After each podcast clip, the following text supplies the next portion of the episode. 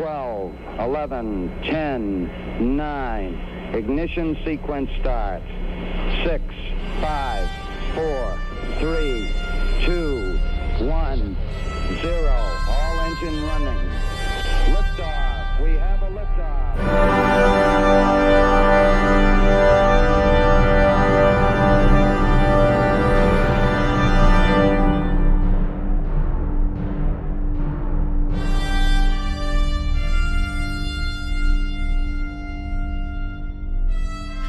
Countdown Podcast Folge 19.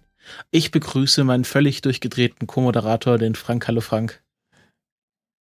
Hallo Christopher. Wir ähm, ja, berichten heute live aus dem Irrenhaus der Raumfahrt. Und äh, ja, nachdem wir äh, eine schon äh, ja, etwas ernstere Bonusfolge diese Woche veröffentlicht haben, haben nämlich zur französischen Raumfahrt, äh, gehen wir heute wieder ganz normal zum Tagesgeschehen über, mit allem Zynismus und allen dummen Sprüchen, die wir auf Lager haben. Die wollten wir uns dann doch nicht verkneifen und haben den seriösen Teil der Sendung sozusagen ausgelagert. Und ja, genau. Manchmal sind die, manchmal erfordern besondere Umstände, auch besondere Maßnahmen und ich glaube, äh, in jedem Fall haben wir einen sinnvollen Beitrag geleistet für jeden, der sich für Raumfahrt interessiert und äh, füllen nicht einfach nur Programm wie die RD. ja, ja, wir müssen ja auch kein 24-Stunden-Programm füllen, sondern maximal zwei Stunden, drei Stunden. Aber oder so. Äh, nichtsdestotrotz werden wir äh, auf gewisse Standards gehalten. Man äh, beobachtet uns ganz nah und im ersten Kommentar, dass wir äh, zu der vorletzten Sendung bekommen haben, aber das dann so spät kam, dass es wir in der letzten Sendung nicht mehr beantworten konnten, äh, ging es auch äh, das erste Mal um eine, ein, ein kritischer Blick auf unsere Sendung und ähm, der liebe oder die liebe Tiff Toffo ähm, meinte, dass sie uns bisher oder er, ich nehme, gehe mal einfach von sie aus, generisches Femininum, ähm, sie geht davon aus, dass ähm, ja, sie hat bisher mal fünf Sterne bei iTunes gegeben, aber jetzt nur noch vier weil sie das doof findet, dass wir immer live während der Sendung recherchieren und dann immer so lange, äh, ja, stille Zeiten haben, dadurch, dass wir einfach nochmal auf Wikipedia das durchlesen müssen. Und das findet sie nicht gut und wir sollten uns doch bitte vorher besser vorbereiten. Was sagen wir denn dazu, Frank? Dazu sagen wir, äh, sie hat vollkommen recht. Genau. Punkt. Ja, also wir. Das, äh, ja, das ist, das ist etwas abgeglitten, hängt bei mir zumindest damit zusammen, dass ich relativ viel Stress hatte, weil ich jetzt nicht nur den Blog und den Podcast bediene, sondern auch noch Zeugs verkaufe und das ist, äh, das ist an sich so objektiv gesehen gar nicht mal so viel Arbeit, aber äh, subjektiv gesehen äh, gibt es da irgendeinen Teil bei mir im Hirn, der gerade irgendwie Panik schreit, äh, auch wenn es völlig sinnlos ist. äh, zu heißen ist einfach so, so ein bisschen Stress gerade, der völlig unnötig ist, aber der geht dann irgendwann auch mal weg. Ja, ja. Also wir haben uns äh, versucht, heute auf die Sendung besser vorzubereiten und ähm, ja, hoffen einfach, dass es sich in der nächsten Zeit wieder bessert und dass wir wieder zu alten Höhen aufsteigen. Ähm, das zweite Kommentar äh, ging dann wieder um Inhalt, nämlich vom Schwupp Schwupp schöner Name, ähm, die gefragt hat, ja. ich gehe auch wieder hier generisches Feminium, solange ich nicht das Geschlecht Natürlich, weiß. nicht, dass es, nicht, dass es nachher, nicht, dass es nachher heißt, dass wir nur kritische Kommentare mit dem generischen Femininum äh, belegen würden. Gleichberechtigung auf allen Ebenen. Und da, da genau. geht es, äh, oder Schwuppschwupp hat die Frage gestellt, ähm, warum man Satelliten nicht einfach auftankt, weil die brauchen ja äh, Treibstoff, um sich zu korrigieren. Der Frank hat das auch in ein, zwei Artikeln länger ausgeführt. Und äh, Schubschub hat sich die Frage gestellt, warum man nicht einfach Tanksatelliten hochschickt, die ja einfach mehrere Satelliten in einer Umlaufbahn auftanken und die dann länger fliegen können. Ob das da vielleicht daran liegt, dass die Technik zu schnell ist und dass es sich dann lohnt, wieder neuen Satelliten hochzuschicken oder wie ist das, Frank? Also die Idee ist nicht schlecht. Äh, wie das immer mit guten Ideen ist, hat die auch schon mal jemand gehabt. Ähm, ich kann mich daran erinnern, dass man das, ich glaube sogar mit dem Space Shuttle äh, mal versucht hat, äh, dass man irgendwelche Satelliten eingefangen hat und versucht hat, über den Tankstutzen, mit denen man die am Boden normalerweise auftanken würde, äh, noch irgendwie aufzutanken. Ähm, aber das ist eine ziemlich komplizierte, ziemlich umständliche Operation. Also äh, der Punkt ist einfach, ähm, so eine Satelliten haben keinen normalen Tankstutzen, mit dem man die irgendwie betanken könnte. Ähm, ist derzeit nicht vorgesehen, weil äh, die Technik, mit der man das Ganze machen müsste, so mit Rendezvous und so weiter und so weiter, ähm, ist einfach noch nicht so weit. Äh, beziehungsweise ähm, ja, hat noch niemand richtig entwickelt. Das heißt jetzt nicht, dass man es nicht machen könnte. Äh, das heißt einfach nur, es hat noch keiner getan und solange wie es keiner getan hat, ist es halt so, ähm, dass jede Technik ihre eigenen Probleme und Fallen hat und äh, wenn man es dann einfach nur so versucht, dann wird das höchstwahrscheinlich nach hinten losgehen. ähm, ja, kommt vielleicht eines Tages. Äh, derzeit äh, ist die Lebensdauer von den Satelliten meistens so lang. Also wir reden so von, ich glaube, zehn Jahren oder so. Also wenn es mal nur fünf Jahre sind, dann nennt man das schon sehr, sehr kurz. Äh, ich glaube so 10, 15 Jahre, dass man schon davon ausgehen kann, dass die technische Entwicklung in der Zwischenzeit ähm, ja doch sehr viel schneller fortschreitet, als dass sich das lohnen würde. Äh, was übrigens einer der Gründe ist, warum das Hubble Space Telescope äh, eigentlich ein komisches Ding ist. Weil es gewartet wurde. Weil äh, ja, nicht nur einmal, sondern fünfmal und weil das Ding jetzt äh, seit 25 äh, Jahren da oben rumkreist und äh, doch herzlich veraltete Technik ist. Ja, das ist halt. Äh, Was soll man sagen? Immer so, wenn man hier bei von Cutting Edge Technology spricht, und das ist ja bei der Raumfahrt meistens der Fall, ähm, dann. Äh, ja, in, in bestimmten Ecken ist es so, in an bestimmten anderen Ecken ist es nicht so. Ja, meine ich halt, dann ist halt, ähm, veralten halt Sachen sehr schnell und dann muss man die halt immer wieder erneuern, um da die besten ja. Ergebnisse zu bekommen. Ja, man muss ja erneuern. Äh, das heißt aber nicht, äh, also Cutting Edge ist es natürlich, aber das heißt nicht, dass es äh, mit der Leistung von dem Zeugs, was wir hier haben, vergleichbar wäre. also ähm, die Raumsonde New Horizons ist zurzeit unterwegs mit einem Hauptprozessor, der vom Produktionsprozess mal abgesehen, also so vom, vom Layout, von den Schaltkreisen her, praktisch identisch ist mit dem von der PlayStation 1. Hm. Äh, ja, bloß etwas langsamer getaktet. Ich glaube, äh, lass mich lügen, 12 Megahertz äh, getaktet, anstatt von 40 Megahertz wie bei der PlayStation. Ja, aber äh, ich, wann, wann wurde die gestartet? Äh, pff, vor neun Jahren, ne? so 2006 oder so. Da war das bestimmt ja. auch, also kam, wann war die PlayStation 1 auf dem Markt? Es war halbwegs, also die PlayStation 1 äh, 94. Äh, der Prozessor selbst kam, glaube ich, auf den Markt irgendwann 88 oder so. Ja, wenn man sich überlegt, wie lange die bei, an New Horizons erstmal rumgetüftelt haben, äh, ist 98 ja, ja, äh, nicht mehr ganz so abwegig. Ja, ja, es, es, es hängt halt immer ziemlich hinterher die Entwicklung, bei, äh, weil du musst das Ganze ja strahlen hatten und so weiter. Äh, darüber hatte ich übrigens einen ganz netten Artikel bei Golem geschrieben. Äh, und wer meinen Blog liest, der hat den auch schon gesehen, weil ich veröffentliche die dort immer gleich mit. Äh, und ja, kann man sich mal durchlesen. Äh, vielleicht besprechen wir das auch mal irgendwann im Podcast. Äh, heute habe ich mich nicht darauf vorbereitet, also kommt dann irgendwann mal.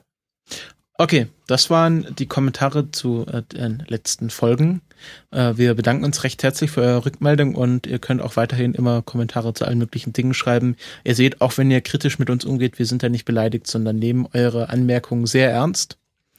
Und wir ja, und ich glaube, in dem Fall war es auch absolut, äh, also es war schon nötig, mal einen kleinen Tritt in den Hintern zu verpassen, weil äh, da ist schon, da ist schon irgendwie was aus dem Ruder gelaufen. Das war auch okay. Ja, ähm, wir kommen jetzt zum Kalenderblatt und ich kann mit Freude vermelden, dass das erste Mal jemand äh, sich am Rätsel beteiligt hat. Und, ähm, Juhu! und gleich ähm, kam mir ein Russe dazwischen, was äh, symptomatisch für die, für die Person ist, die wir heute besprechen, äh, weil der Yoga, also die, die, das Rätsel war, wir suchen eine Person oder den Namen einer Person, die das beste Handicap außerhalb des, äh, des Planeten hat. Und gesucht war natürlich Alan B. Shepard, der erste Amerikaner im All und äh, Commander der Apollo 14 Mission, der am, wo habe ich jetzt? Genau, der am 31. Januar, Moment, ich, ich hab's wieder, der am 18. November 1983 geboren wurde und äh, deswegen im Kalenderblatt erwähnt wurde, weil das ja morgen ist, also morgen ist sein Geburtstag oder wenn er noch leben würde, wäre sein Geburtstag. Und dann meinte der Yoga, ja, aber äh, äh, Mikhail Wladislavovich Churin ähm, hat ja auch mal Golf im Weltraum gespielt. Der hat mal von der ISS aus einen Ball abgeschlagen, der, ich glaube, 48 Orbits geschafft hat, bevor er verglüht ist. Und hat damit wahrscheinlich ein wesentlich besseres Handicap als äh, Shepard. Ähm, aber genau, gesucht war Alan B. Shepard und die Tine-Maschine oder Tine 1904 äh, hat das äh, auch ganz richtig beantwortet und hat sich damit eine Erwähnung in diesem, eine lobende Erwähnung in diesem Podcast verdient. Und genau, ich möchte jetzt kurz über Alan B. Shepard reden, weil das ist eine sehr interessante Persönlichkeit. Ähm, er war Mitglied der so, Original. Äh, was? Hallo? Hallo? Entschuldigung, mein, mein äh, meine Verbindung ist irgendwie, meine Internetverbindung ist irgendwie zusammengebrochen zwischendurch. Habe ich gar nicht gemerkt.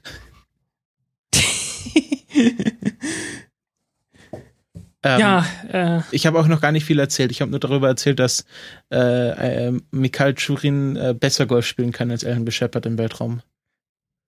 Ah ja, okay. Ähm, ist natürlich auch immer eine Frage der, der Sportart, weil ich spiele kein Golf, aber ich spiele Go. Das ist äh, mit zwei Buchstaben Unterschied ja fast das gleiche. äh, und da gibt es tatsächlich zwei Leute, die äh, auch mal Go gespielt haben auf der ISS. Und das waren äh, einmal Michael T. Barry und Koichi Wakata. Und das waren die ersten beiden Leute, die jemals Go gespielt haben. Und deswegen sind das auch die Leute gewesen, die den, das beste Go-Handicap haben. Im Weltraum. ja, Okay. Und äh, der Amerikaner hat auch einen Dan-Rang ehrenhalber bekommen. Also so ein, äh, äh, was ist das? Das ist so das Äquivalent zum schwarzen Gürtel sozusagen. Den schwarzen Gürtel in Gro. Ja, ehrenhalber. okay. Ähm, aber ich möchte jetzt doch trotzdem gerne über Alan B. Shepard reden. Ähm, ja, sorry, ich bin jetzt etwas, äh, etwas draußen gewesen wegen genau. dämlichen Internet. Ähm, er war Mitglied der Original Mercury 7, also der ersten sieben Astronauten, die es äh, jemals gab, denn äh, die wurden noch vor Yuri Gagarin ausgewählt. Also die ähm, Sowjets haben mitbekommen, dass die äh, USA sieben Astronauten vorgestellt haben und haben dann erst angefangen, eigene Kosmonauten zu suchen. Und die haben es geschafft, Yuri Gagarin auszuwählen, zu trainieren und hochzuschicken, bevor es die Amerikaner geschafft haben. Aber trotzdem sind es dadurch die ersten sieben Astronauten, weil sie ein paar ja, Monate früher vorgestellt wurden.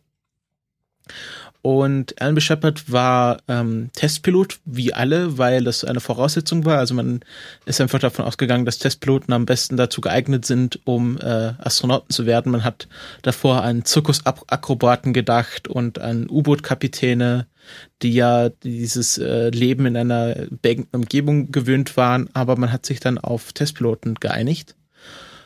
Und, Vielleicht wären ähm, Hausfrauen ja besser gewesen. Warum? Naja, wenn man so an die ISS denkt, ich glaube, die Leute sind öfters mit, äh, mit so Zeugs beschäftigt. ähm, er war Testpilot bei der Navy, glaube ich. Genau, bei der Navy. Also hat so Sachen wie auf Flugzeugträgern zu landen gemacht und ja, äh, wurde dann ausgewählt und man hat eigentlich gedacht, dass John Glenn der erste Amerikaner im Weltraum wird, weil er so das, diese Persönlichkeit hatte. Also war schon davor sehr bekannt und ist in Fernsehshows aufgetreten und John Glenn ist ja dann auch äh, Senator geworden und lebt ja heute immer noch als einziger der äh, Mercury 7. Aber man hat sich dann auf, ja? Ja, und ist ja auch äh, später noch mal mit dem Space Shuttle äh, geflogen. Genau, der älteste, älteste Space Shuttle Teilnehmer. Und ist auch der älteste noch lebende oder ehemalige äh, US-Senator. Ui. Der ist ja. Wie alt ja, ist der jetzt eigentlich? Etwas über 90, ich glaube 93, 94, sowas. Okay. Ja. Ich glaube 2001, ich glaube 1921 wurde er geboren, also so, ja, 95 ist er jetzt. Ja, also ähm, ungefähr so alt wie, wie der Altkanzler Helmut Schmidt. Ne? Ja, ungefähr. Und ja, Alan B. Shepard wurde dann als erster als erster für diese Mission ausgewählt. Der hat dann sein, ähm, sein, seine Mercury-Kapsel Freedom 7 genannt. Und ja, also die sieben stand immer für die sieben Mercury-Astronauten und danach ähm, haben noch alle anderen Mercury-Astronauten ihre Kapseln irgendwas sieben genannt, zum Beispiel Friendship 7 und solche Sachen. Und sein Flug Liberty, war da nicht eine mit Liberty? Die, die glaub, Liberty Liber Bell. Huh? Liberty Bells, ja, irgendwie sowas. Und ähm, er flog dann am, ich habe mir hier einen Workflow hier aufgeschrieben mit genauen Daten, weil das ist immer sehr schwer, sich daran zu erinnern, da muss ich immer nachschauen.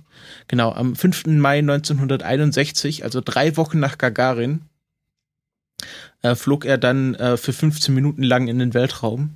Also das war ein ballistischer Flug und kein Orbit. Das war dann John Glenn, der den ersten Orbit geschafft hat ähm, weil man davor immer sehr, also man hatte einfach Probleme mit den Raketen. Also die Raketen waren einfach nicht stark genug und ähm, hatten immer sehr viele Testschläge und bis man die Saturn halt hatte, waren halt, war es halt Problem immer, dass die Raketen zu schwach waren und ähm, ja, es äh, erst nicht geschafft haben, Leute in den Orbit zu bringen und dann halt äh, brauchte man eine Saturn 5 für den Mondflug.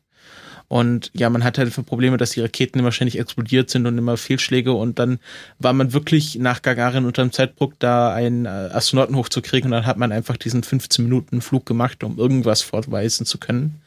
Und ähm, sie haben auch sehr viele Schimpansen hochgeschickt, was dann so ein bisschen zum Gespött wurde, weil ähm, ja, weil sie gesagt haben, okay, ihr macht hier die Arbeit, die eigentlich auch Schimpansen erledigen können. Und das fanden die am Anfang auch nicht so lustig. Und äh, dann meinte, meinten sie auch. Das Dumme ist ja auch, äh, das stimmte ja. Ja, sie, sie äh, meinten auch dann zu Shepard einmal, also wenn du dich weiter beschwerst, wir können auch zu dem Personal zurückgehen, das für Bananen arbeitet. Damit haben wir kein Problem.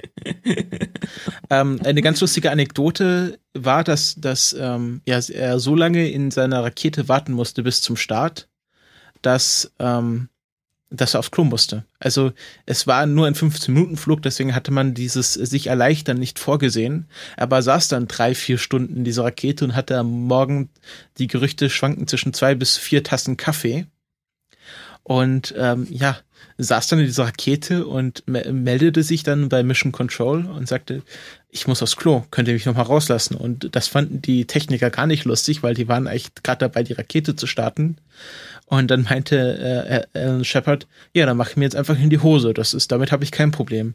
Und dann äh, meinten die Techniker, ja, aber das könnte einen Kurzschluss verursachen, wenn du da irgendwie in die Raumkapsel pinkelst. Und dann haben sie kurz die Kapsel abgeschaltet. Er hat sich erleichtert.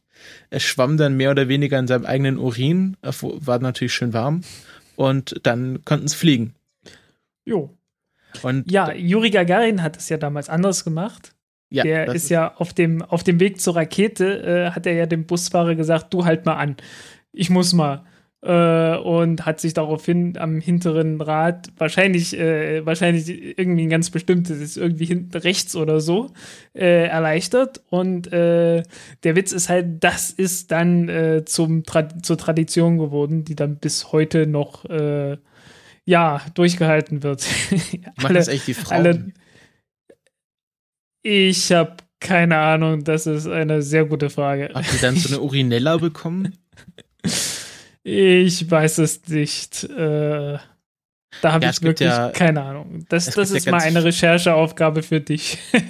es gibt ja ganz viele Traditionen, die diese Start in Baikonur ähm, umgeben. Also man muss ja da irgendwie auf seiner Hoteltür unterschreiben und äh, wenn man zurückkommt, dann legt man auch nochmal Blumen am Grab von Yuri Gagarin nieder. Das ist äh, so diese Tradition, die man machen muss, wenn man auf ein Baikonur ausfliegt. Ich weiß jetzt nicht, was die in, in Cape Canaveral hatten oder irgendwie in, in äh, ja, wo fliegen denn eigentlich noch Menschen noch? Nur Baikonur, oder?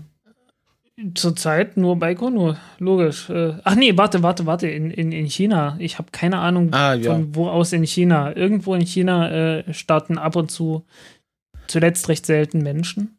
Äh, aber die haben ganz mit Sicherheit auch irgendwelche Traditionen und so. Ja. Ja, auf jeden Fall nach seinen wirklich äh, sprichwörtlichen 15 Minuten Ruhm. Ähm, ähm, ja, war da war es dann erstmal vorbei mit der Raumfliegerei, weil man hatte, man hat eine Krankheit bei ihm festgestellt, nämlich die äh, Meniers-Krankheit oder Morbus Menier heißt sie im Deutschen.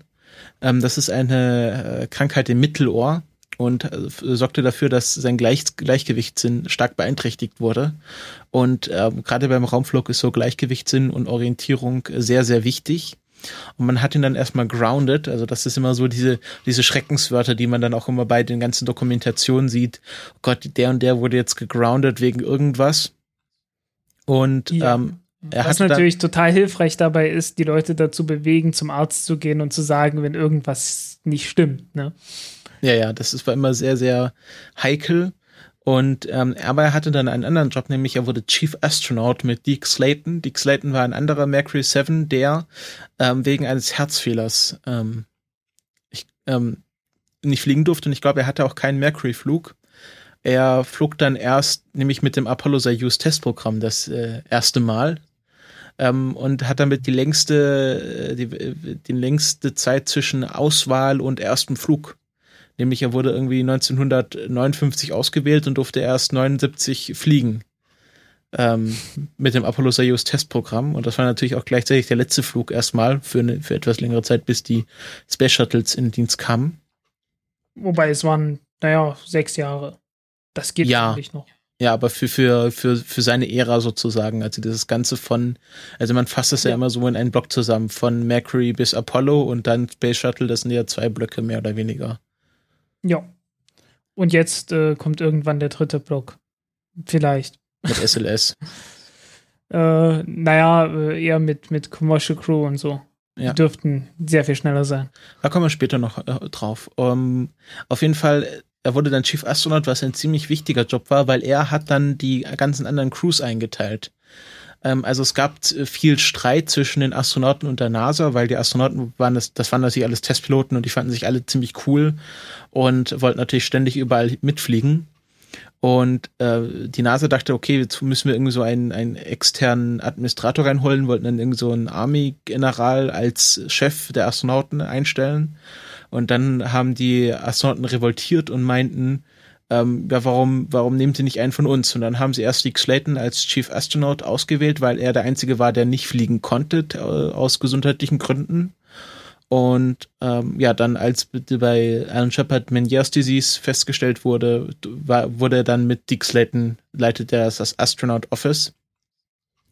Und ähm, ja, hatte dann auch einen ziemlichen Ruf als Icy Commander, also als Eis Commander, weil er ziemlich streng war, ziemlich ernst, eine ziemlich ernste Persönlichkeit war und ähm, ziemlich harsh auch mit seinen Kollegen umging, einfach weil er das Beste und äh, für sich, für die, für die NASA und für die Astronauten wollte.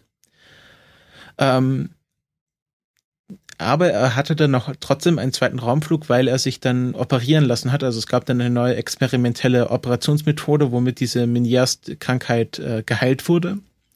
Und ähm, er hat dann seinen Kumpel Dick Slayton äh, darum gebeten, ihn doch für einen Apollo-Flug einzuteilen. Und erst war er für Apollo 13 geplant, ähm, wurde dann aber doch als Commander für Apollo 14 eingeteilt, was sich im Nachhinein natürlich äh, als großes Glück herausstellte, weil mit Apollo 13 wäre er auch nicht auf den Mond gekommen. Jo. Und er flog dann mit Apollo 14 am 31. Januar 1971 ähm, und landete in, auf dem Mond im Fra Morrow ja, genau, Fra Morrow, das ist so ein, eine Felsenformation. Ähm, sie haben den ersten seismischen Test durchgeführt, also Apollo 12 hatte seismische ähm, Aufzeichnungsgeräte auf dem Mond aufgestellt und man hatte dann die dritte Stufe der Saturn-Rakete zum Mond mitgenommen, beziehungsweise man muss sie mitnehmen, aber man hat sie dort abgeworfen und geplant in den Mond einschlagen lassen, hat dann die ähm, Einschläge mit den Seismographen aufgezeichnet, was natürlich viele Hinweise über die Beschaffenheit der Mondkruste ähm, ja, aufschlüsselt. Ja, ja, man weiß halt ganz genau, okay, das Ding ist an einem Ort äh, zu einem Zeitpunkt eingeschlagen und äh, wenn man dann einfach misst, wie lange braucht es, bis die Signale kommen äh, und man bekommt dann mehrere Signale, dann weiß man, in welchen Schichten in, und in welcher Tiefe äh, das Ganze jeweils reflektiert wurde. Und auf die Art und Weise kann man dann rausfinden, inwiefern der Mond dann halt einen äh, Kern oder sowas hat. Also irgend, also reflektiert werden kann sowas nur, wenn irgendwo etwas übergeht, ne? von fest zu flüssig oder wenigstens von einem irgendwie komischen Zustand zum nächsten Zustand. Und äh, ja, so dass sich dann halt die, die Art, wie sich die seismischen Wellen ausbreiten, äh, ändert. Und das kann man dann damit messen. Ja. Ähm, nach Apollo 13 war die NASA natürlich sehr darauf bedacht, jetzt bei Apollo 14 alles richtig zu machen und ja, keinen Fehler ähm, zu, zu machen, weil Apollo 13 war auch schon wieder so ein Punkt, wo das, äh, wo die NASA kurz vorm Ende stand. Also ähm, nach Apollo 1 war es schon sehr, sehr kritisch. Ähm, und äh, gerade die Republikaner wollten die NASA einfach fertig machen. Da kann man der, kann man North American ziemlich dankbar sein, dass sie da die Schuld auf sich genommen haben, obwohl sie genug Material haben und hatten, um die NASA ins Messer zu liefern. Und nach Apollo 13 war dann auch wieder Untersuchung und das ist natürlich alles dann wieder sehr kritisch betrachtet, ob sich das alles noch so lohnt. Und die Öffentlichkeit war auch schon sehr desinteressiert am Apollo-Programm. Das hat sich dann nach Apollo 12 schon fast wieder totgelaufen. Und Apollo 13, da wurde der Start noch nicht mal live im Fernsehen übertragen, erst als dann ein Fehler passiert ist. Und man wollte jetzt bei Apollo 14 alles richtig machen. Und gleich beim, äh, beim, beim Docking, also man muss ja äh, das ist ja so gelaufen man hat das Service-Modul abgetrennt im Orbit, umgedreht und zog dann das Landemodul quasi aus der zweiten Stufe der äh, Saturn-Rakete raus. Habe ich das so richtig erzählt? Oh, ich glaube, ich habe mir das ehrlich gesagt noch nie ernsthaft angeschaut. Also man hat, man, äh, man flog dann nicht quasi in einem Stück zum Mond und ja, ich, ich glaube, da gab es irgend so ein komisches Manöver, mit dem die das Ganze äh, erst äh, richtig einrichten. Genau, mussten. man hat dann äh, das. Was natürlich gleichzeitig hilfreich ist, weil dieses Manöver musste man ja auch fliegen, äh, wenn, äh, wenn die Leute wieder vom Mond zurückkommen. Genau. Ja, da müssen die, ja, und äh, das muss natürlich dann alles klappen. Und wenn es dann schon dort nicht klappt, dann weiß man wenigstens, dass äh, irgendetwas, dass man irgendwo ein ernsthaftes Problem hat. Ja, und ähm, da war das Problem, dass die nicht gekoppelt haben. Also die sind zusammengestoßen aber die, die Greifkrallen, die das Landemodul und das Servicemodul ähm, zusammenhalten sollen, die haben einfach nicht ausgelöst. Und hm. äh, erst nach dem fünften Mal, sie sind wirklich einmal, zweimal, dreimal, dann äh, irgendwas nochmal neu einstellen, nochmal und glaub, nach dem fünften Mal haben sie es dann geschafft zu koppeln. Und wenn die es nicht geschafft hätten, hieß es natürlich sofort, okay, ähm, ihr kommt jetzt erstmal wieder zurück. Und ich glaube, das wäre es dann auch für Alan Shepard gewesen oder für das komplette oh. Apollo-Programm und man hat es dann doch geschafft, hat sich dann das äh, diese diese Landeklappe nochmal sehr genau angeschaut, als man gekoppelt war. Ähm, aber es gab dann auch, keine, auch keine weiteren Probleme. Das ist einfach wahrscheinlich so ein, ein äh, Schluck auf, den manchmal so Technik hat. Ja, das war im niedrigen Erdorbit, oder? Genau, das war im niedrigen Erdorbit ja. und dann haben sie den äh, äh, Translunar Injection, Injection gemacht. Das ist so dieser kritische Moment, wo die äh, dritte Stufe nochmal neu gezündet werden muss. Und ähm, um in den Mondorbit zu kommen, und das haben sie, das hat dann alles funktioniert. Ähm, äh, Alan Shepard äh, war Commander, also hat, hat das, hat das, ähm, das Landemodul auch gesteuert. Und dann war das nächste Problem, das Landeradar ist ausgefallen. Also der, Ui, das ist blöd. Die Anzeige, wie, wo man ist und wie hoch man vor allem über dem äh, Mondboden ist, die ist ausgefallen, beziehungsweise hat nichts angezeigt. Und ähm, bei 13, wenn, wenn sie bei 13.000 Fuß, ich glaube, das war ein Fuß, ähm, es nicht geschafft haben, das, oder? Ja, vier Kilometer. Ja, genau, äh, es nicht ja. geschafft haben, ähm, das Landeradar wieder einzustellen, dann mussten, müssten sie die Landung abbrechen, also laut NASA-Protokoll. Und alle saßen da so und dachten so, ähm, jetzt ist der Alan Shepard so, schon so nah am Mond, klappt der wirklich? Der hält sich jetzt ans Protokoll. Und in der Dokumentation, die ich gesehen habe, die kann ich noch mal nachher noch einmal empfehlen, meinte er also, ja, also rein hypothetisch, diese 13.000 Fuß, das ist ja nur ein, ein arbitrarer Wert. Man, man hätte auch bis 900 Fuß fliegen können und dann noch etwas tiefer und dann äh, das Landemodul etwas nach vorne klappen, um zu schauen, wie tief man ist. Und dann hätte man das auch auch äh, ja von, vom Augenmaß her machen können. Aber das ist natürlich nur rein theoretisch. Ähm, also äh, man kann sich ziemlich sicher sein, dass er das auch einfach einfach so gelandet hätte, wenn wenn das Landeradar nicht funktioniert hätte. Also ich glaube, der hätte sich davon nichts abhalten lassen, äh, auf dem Mond zu landen. Ja, Und, ist dann halt nur ernsthaft schwierig, weil äh, irgendwie musst du ja feststellen, wie weit du noch vom Boden entfernt bist. Und äh, ich glaube, so richtig toll war die Fensterausstattung damals noch nicht, oder? Ja, aber der, ja, der, ich glaube, der hätte, also das war, das war ja ein, äh, ein sehr guter Testpilot und der ist ja auch auf Flugzeugträgern und sowas gelandet. Also der, ich hätte es ihm zugetraut, aber ähm, sie haben dann gemerkt, dass das Landeradar einfach auf unendlich eingestellt war, haben das dann sozusagen nochmal neu gestartet. okay. Have you tried to turn it off and on again? Und dann hat es funktioniert. Und sie konnten dann mit Landeradar landen. Und auf dem Mond äh, verlief dann alles mehr oder weniger reibungslos. Sie hatten noch keinen äh, Lunar Rover, den gab es ja erst ab, äh, ab Apollo 15. Aber sie hatten eine Rikscha dabei, eine Mondrikscha, äh, mit der sie die Sachen einfacher transportieren konnten und haben da auch so einen kleinen Ausflug gemacht, ähm, äh, Proben aufgestellt. Sie hatten ein, äh, ein Radioisotopenbatterie dabei. Und dann als sie alles fertig waren und noch so ein bisschen Zeit hatten für so äh, Spaßaktivitäten, zog Alan Shepard auf einmal einen Golfschlägerkopf raus und montierte das auf das äh, Gerät, womit man Gesteinsproben aufsammeln konnte. Das war wie so ein langer Greifstock. Ah, ich hatte mich schon gefragt, wie kommt, wie kam das Ding dahin? Und er hat einfach bloß den Kopf mitgenommen. Aha. Genau. Hatte, hatte ein paar Pelle, äh, Golfbälle dabei, wo er sich bis, bis zu seinem Tod strikt geweigert hat zu verraten, welche Marke das war. Und ähm, hat dann, glaube ich, drei Golfbälle geschlagen. Die ersten zwei sind so in den, im, hat er in den Sand oder in den Mondstaub in dem Fall gesetzt. Und der dritte hat er dann nach eigener Aussage behauptet, ja, Kilometer um Kilometer ist er geflogen und man hat es nachher nochmal nachgerechnet und es waren maximal 400 Meter, der Ball geflogen ist, aber ähm, war schon sehr interessant und das hat er irgendwie im Geheimen mit äh, dem Capcom gemacht, also ich glaube mit Dick Slayton, dem Chefastronaut, hat er heimlich im, im Astronautenanzug Golfspielen geübt und hat dann ja die NASA mehr oder weniger überrascht, nachdem er da seinen Golfschläger ausgepackt hat. Und äh, was ich noch so lustig fand, wenn man sich die Live-Aufnahmen von seiner Landung anschaut, ähm, dann äh, springt er von der Leiter und dann natürlich erst die richtigen Worte. Und dann gibt's so das Kommentar von, äh, von Mission Control. Ja, nicht schlecht für einen alten Mann. Weil ähm, er war der älteste Apollo-Astronaut zu dem Zeitpunkt und äh, war zu dem Zeitpunkt sogar schon Großvater. Also er war der einzige Opa, der hier auf dem Mond war. ähm, ja, und das war die Karriere von Alan Shepard. Er ist dann leider 1998 an Darmkrebs verstorben. Und so. ich glaube, drei Wochen später dann auch seine Frau. Und äh, ja, aber das war ein sehr interessantes Leben, das er hatte.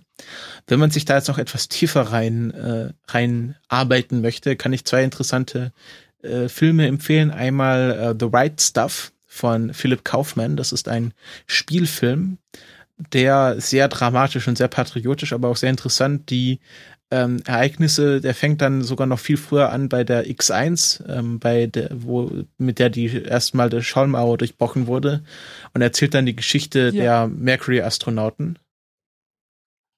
Und hallo? Ja, X1, das war doch irgendein umgebautes Flugzeug, auch irgendein deutsches Flugzeug, das bloß umgebaut wurde. War ja, das, das nicht irgendwie in eine, in eine ME 100, eine Messerschmitt 163 oder so? Keine Ahnung. Ähm, das hat man dann irgendwie so an so einem B-52-Bomber drunten dran ge gehängt. Ja. Und dann ähm, abgeworfen, mehr oder weniger.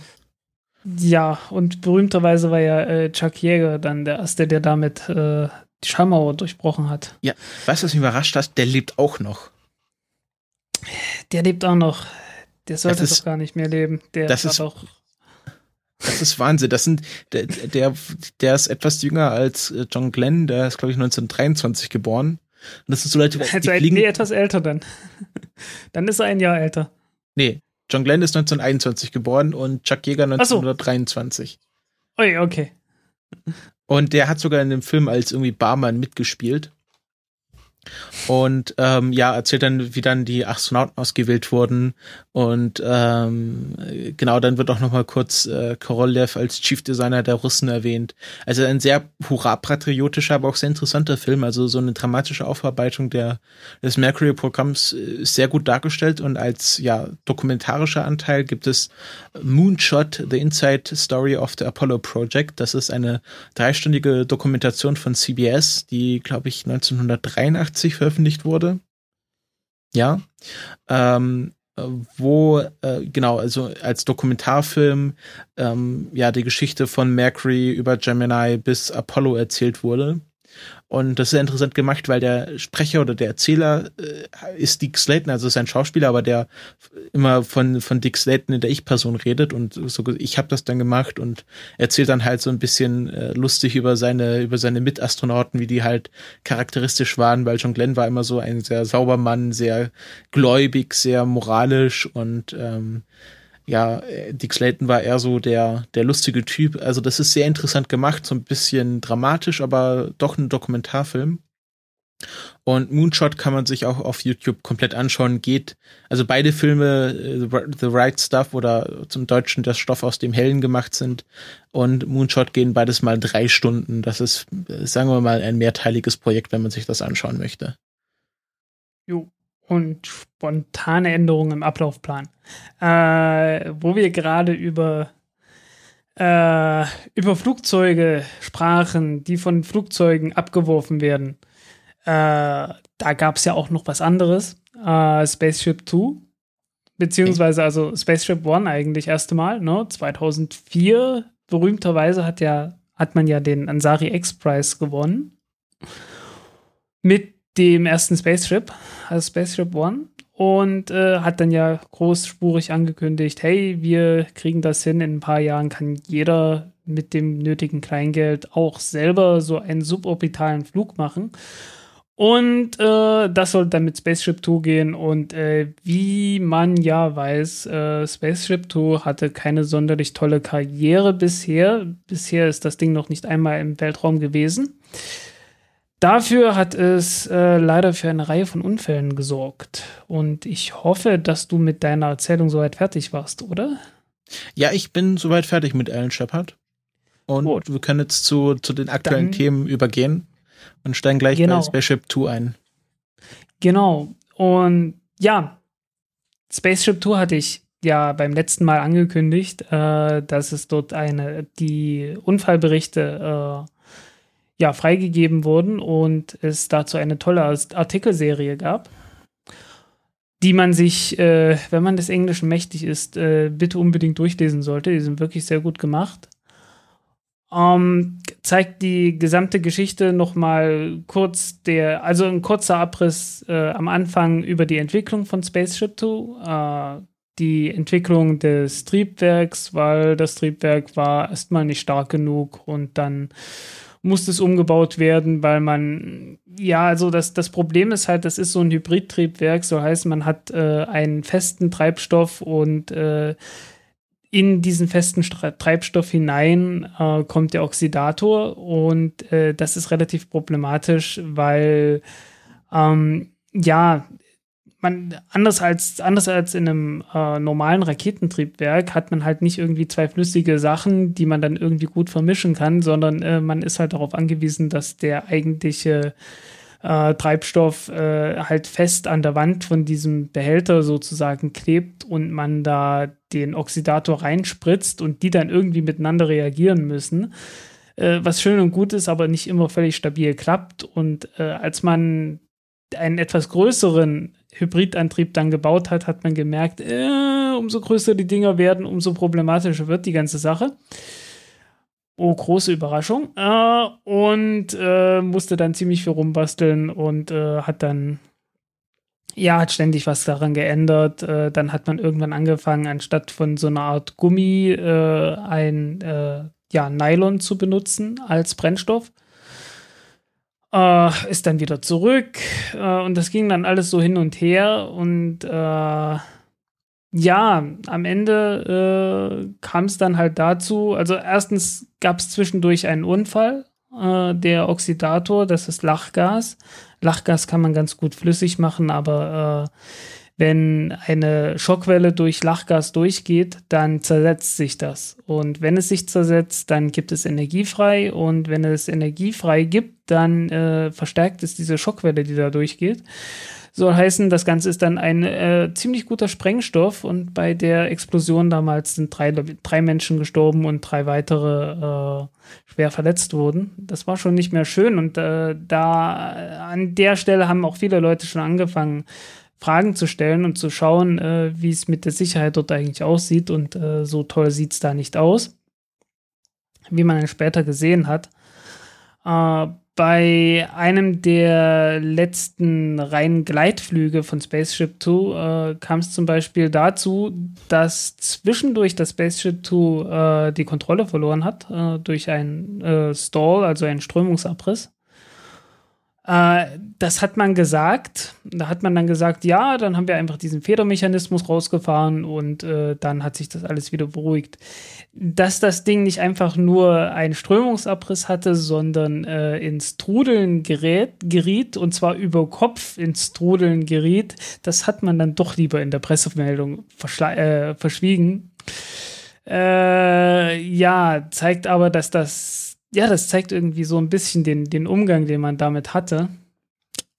Ja, und äh, dann hat man angefangen, äh, das Spaceship Two mit dem äh, richtigen Raketentriebwerk irgendwann zu testen, als es dann soweit war. Zwischendurch war man wieder von Nylon zurückgegangen auf diesen Gummi und bla. Äh, Glaube ich zumindest. Es gab da ziemlich viele Änderungen. Es ist relativ leicht, dort den, den Überblick zu verlieren. Ja, und äh, bei dem letzten Testflug kam es dann halt äh, zum Unfall. Das war der erste Flug nach einer Pause von 18 Monaten. Und äh, wenn so ein Testpilot 18 äh, Monate lang so ein Flugzeug nicht mehr geflogen hat, dann ist das praktisch so nochmal wie beim ersten Mal. Und äh, ja, es führte halt dazu, es, es es gibt dann halt, äh, es gab halt so einen Punkt, äh, ja, um, um mit diesem Spaceship 2 äh, wieder zurückzukommen zur Erde, nachdem man sehr schnell unterwegs war, hatte man ja diesen Federmechanismus. Ne? Du klappst diesen Flügel um und dann hast du so eine Art äh, hast eine richtig schöne, stabile aerodynamische Form, äh, die einfach dafür sorgt, dass das Ding schön abgebremst wird, ohne dass du das aktiv steuern musst oder sonst was. Eigentlich eine clevere Lösung, aber du hast halt das Problem, dass das funktionieren muss. Also dieser, dieser, Feder, dieser Federmechanismus. Der muss funktionieren. Äh, wenn nicht, äh, es wusste keiner so richtig, äh, ob das, äh, ob dieses Flugzeug das aushält wenn es mit äh, doppelter Schallgeschwindigkeit zurück in die Erdatmosphäre kommt. Deswegen gab es dann äh, im Flug mehrere, mehrere Tests von diesem Federmechanismus. Den ersten noch, äh, während es am Flugzeug, am Trägerflugzeug ist. Äh, und den zweiten Test äh, im Flug. Also das lief dann so ab, äh, das Flugzeug wurde, nachdem es schon mal getestet hatte, abgeworfen. Dann wurde das Raketentriebwerk gezündet und vorgesehen war dann, äh, dass man wartet, bis das Flugzeug so auf ähm, knapp anderthalbfache Schallgeschwindigkeit ge, äh, beschleunigt hat. Und das ist so der Punkt, äh, ab dem Punkt reichen die aerodynamischen Kräfte aus, dass, äh, dass dieser Federmechanismus auf jeden Fall da bleibt, wo er ist. Ja, also dann dann reicht es halt, also äh, dann wird alleine durch die, durch die Aerodynamik dafür gesorgt, äh, dass der Flügel immer schön gerade bleibt. Mhm. Deswegen hat man dann gesagt, okay, äh, in dem Moment, wo man soweit ist, da testen wir noch mal. Mitten im Flug, während das Raketentriebwerk läuft. Weil hm. einer der Vorteile von so einem Hybridtriebwerk ist ja, dass man das Ding abschalten kann. Wenn man dann beim zweiten Test merkt, oh hoppla, das Ding funktioniert nicht, hat man die Chance, ganz schnell das, äh, das Ding abzuschalten und äh, kommt noch nicht ganz auf die Geschwindigkeiten, bei denen man nicht weiß, ob es das Ding aushält. Wenn es einfach so wieder äh, in, die, in die Erdatmosphäre reinkommt. Mhm. No? Ne? Eigentlich so, so ganz blöd ist es nicht. Äh, allerdings äh, man sollte sich jetzt nicht vorstellen, dass die Spaceship Two irgendwie ein Hightech-Dings ist, sondern, äh, ich glaube, wir hatten das schon mal besprochen. Äh, das Ding ist, ist halt nicht irgendwie computergesteuert und sonst was. Das Ding ist äh, letzten Endes, es funktioniert so ähnlich wie eine Cessna, also einfach, äh, ja, ist komplett halt, ja, du, du hast halt deinen Knüppel, deinen Steuerknüppel in der Hand und der ist mit, ich weiß nicht, ob Hydraulik oder mit Drähten, äh, dann direkt mit den, mit den Steuerflächen verbunden und so weiter und so weiter die Piloten mussten alles Mögliche von Hand machen. Und es waren nur zwei Piloten drin und äh, die hatten eine sehr hohe Arbeitsbelastung dabei. Und dabei ist es wohl passiert, äh, dass der war es der Pilot oder Co-Pilot? Ich weiß es nicht. Ähm, Co-Pilot. Der Co-Pilot, äh, Mike Ellsbury. Äh, der hat halt gesagt, äh, ja, so, und jetzt testen wir das Ding und die waren noch nicht auf der Geschwindigkeit, auf der sie hätten sein sollen. Waren etwas langsamer. Und äh, ja, wenn du gerade in diesem, in diesem Übergangsbereich bist, zwischen den, äh, also, also knapp, äh, also wenn du gerade in dem Bereich bist, wo du gerade so die, die Schallmauer durchbrochen hast, äh, da hast du noch etwas andere Aerodynamik als davor oder danach. Und äh, das war halt schlecht. Kurz und knapp gesagt. Äh, in dem Moment äh, ist das Ding halt auseinandergebrochen. Und äh, es gibt dann halt Videoaufnahmen davon, kann man sich anschauen, was passiert ist. Ähm, Mike Ellsbury hat das Ganze nicht überlebt. Äh, das, äh, das Flugzeug ist auseinandergebrochen, der vordere Teil, wo das Cockpit war, äh, der ist abgebrochen. Das war wohl das ganz große Glück gewesen für den anderen, für den Piloten, Pete Siebold. Der hat es überlebt, weil praktisch das ganze Cockpit um ihn herum, kurz danach ist es um ihn herum auseinandergefallen. Und er saß dann halt wirklich so, so cartoonmäßig äh, halt in seinem, in seinem Sitz, während ringsrum das ganze äh, Flugzeug von ihm weggeflogen ist. Ja, äh, dann ist er auf die Art und Weise irgendwann äh, runtergekommen. War, hatte verletzte Augen, weil es sind ein paar kleine Trümmerstückchen bei ihm in die Augen gekommen. Äh, sein rechter Arm war relativ kaputt an der Schulter. Äh, er hatte ja so noch ein paar andere Verletzungen. Es war schon äh, relativ schmerzhaft auf jeden Fall. Ähm, und er hat sofort erstmal das Bewusstsein verloren, kurz danach. Weil hm. das Ganze passierte ziemlich weit oben. Also Luftdruck dort oben war ein Zehntel oder so von der, Erd von der normalen Erdatmosphäre, äh, ein Drittel von dem, was du auf Mount Everest hättest. Und man kann sich vorstellen, äh, so richtig lange macht der Körper das nicht mit. Und wie hat er äh, den Fallschirm ausgelöst? Das Ding funktioniert automatisch. Äh, was er gemacht hatte, ist, er, er hatte noch ein paar Sekunden lang äh, Bewusstsein gehabt und in der Zeit äh, hatte, hatte äh, den, den, äh, ja, den Pilotensitz, also sein, sein Gurt gelöst, sodass der Sitz wegfliegt und äh, ja, ab einer bestimmten Höhe löst das Ding halt aus. ich glaube, so bei vier Kilometern oder so. Auch so, mhm. so ähnlich wie wieder, wieder bei, ich glaube, so 13.000, 14.000 Fuß oder so. Okay. Ja, äh, das war sein großes Glück und äh, in dem Moment, wo der ausgelöst hat, da ist er dann auch wieder wach geworden. Also äh, sehr viel Schwein gehabt, was das angeht. Ähm, ja, äh, gelandet ist er dann relativ unsanft in irgendeinem Busch. Äh, das Ganze wurde auch gesehen. Und witzigerweise, äh, es gab, es war dort in der Nähe irgendwie eine Feuerwache oder so mit voll ausgestatteten Rettungshelikopter und sonst was aber äh, denen wurde vorher nicht gesagt, wann die fliegen. Und hm. denen wurde auch nicht gesagt, äh, Leute, wir haben hier ein Problem, schickt mal so schnell wie es geht euren Helikopter los. Stattdessen haben die ihren eigenen Helikopter losgeschickt. losgeschickt. Und äh, dadurch kam es dann dazu, dass der erstmal eine halbe Stunde lang äh, in der Wüste lag. Ansonsten äh, hätte da sehr viel schneller ein, ein Rettungshelikopter schon da sein können. Also äh, auch da ist irgendwie die, die Koordination irgendwie total äh, zusammengebrochen. Also äh, irgendwie der Mensch, der dort eigentlich für die, für die Feuerwache oder was das ist, äh, zuständig ist, also für diesen Rettungshelikopter, hat halt gesagt, ja, das ist ein perfektes Beispiel dafür, wie man es nicht macht. Ja, also äh, wie gesagt, also ich, äh, es ist halt wirklich so, ähm, beim Lesen von dem Ding und von allem, was ich bis jetzt darüber gehört habe, es gibt immer wieder diesen Punkt, wo ich mir denke, Mensch, so schlimm können die doch gar nicht sein, aber irgendwie, es, es kommt immer noch was drauf. äh, ja, also, lest euch mal durch. Äh, interessantes Ding auf jeden Fall. Ja, was heißt das jetzt für Virgin Galactics? Sind die jetzt unsicher? Sind die fahrlässig? Haben die äh, was geändert? Ich würde es nicht geschenkt nehmen. ich würde das Ticket nicht geschenkt nehmen, muss ich sagen. Äh, ja, derzeit sind die ja da eher dabei, äh, eine, diese, diesen unbemannten Launcher One, also diese äh, orbitale äh, mhm. Rakete da zu bauen. Und äh, Spaceship 2 soll aber weitergehen. Äh, ich habe keine Ahnung, wie die, wie genau sie sich jetzt das vorstellen, aber äh, soll wohl irgendwann auch noch kommen. Äh, ja, sonderlich viel Vertrauen habe ich nicht. Muss ich sagen. Also PR sind die super, äh, logisch, da hängt Virgin dran. Riesending, äh, aber ja. Wir hatten Virgin Galactics. Äh, Virgin. Richard Branson. Richard Branson. Hm. Ich dachte mal Murdoch, aber ist was anderes. Nö.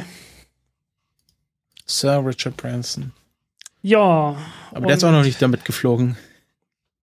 Nee, äh, auf dem dritten Flug oder so, also sollte sogar sein Sohn fliegen. Also sein, der, der dritte richtige suborbitale Flug. Mhm. Und ja, die meinten halt auch irgendwie Spaceship Two wäre das am besten getestete Flugzeug überhaupt und so. Äh, ist einfach nicht. Das war einfach falsch. Also da, da ist auch irgendwo im, oh, ich glaube im letzten Teil von diesem, äh, von diesem Artikel, von dieser Artikelserie, äh, steht dann halt auch ein, ein Statement, äh, was er gemacht hat. Äh, ich, ja, okay, da müsste ich jetzt tatsächlich suchen, aber äh, einfach bloß eine Auflistung von ein paar Aussagen, die Richard Branson direkt danach gemacht hat, äh, die einfach alle zusammen falsch waren.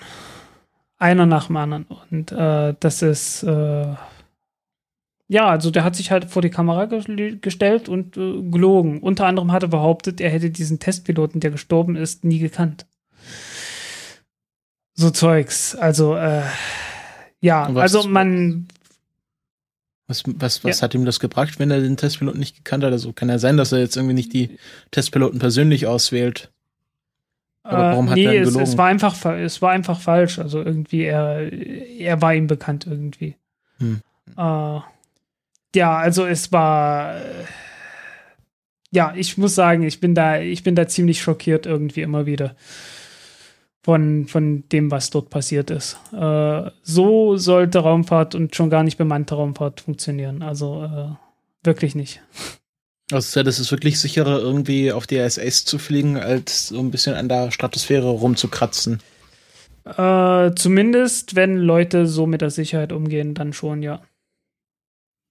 Ja. Jo. Kommen wir zu äh, vielleicht etwas äh, weniger deprimierenden Themen. Ja, äh, etwas weniger. Jetzt habe ich. Wir kommen jetzt nämlich zum ähm, zur Politik. Wir haben ja immer so kleine politische Themen, gerade in der USA, wo es, äh, wo ja sehr viel Einfluss auf den Raumfahrt genommen wird und ähm, die, der Senat und jetzt das äh, Repräsentantenhaus haben ein Gesetz verabschiedet, das ähm, es ermöglicht, äh, im Weltraum Mineralien abzubauen. Das war davor also nicht ganz nicht nicht illegal, aber so ein bisschen im Graubereich. Ähm, wegen den internationalen Weltraumverträgen war das halt einfach nur nicht geregelt, beziehungsweise so geregelt von wegen, lass das mal lieber, ohne vorher zu fragen.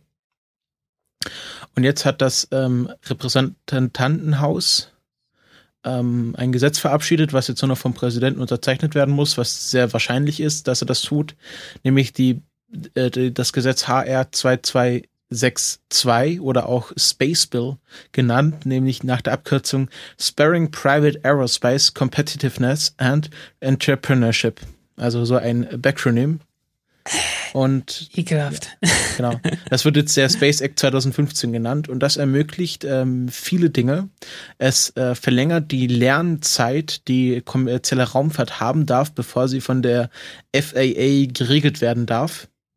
Also die ja. Und, einer und, der, und, übrigens einer der ausschlaggebenden Gründe, warum äh, Spaceship Two mit diesen Sicherheitsmankos äh, überhaupt fliegen durfte. Genau. Weil halt, äh, weil man halt gesagt hat, ja, nö, äh, das Einzige, was wir hier regulieren, ist, äh, dass sonst niemand zu Schaden kommt. Aber ihr könnt machen, was ihr wollt. Genau.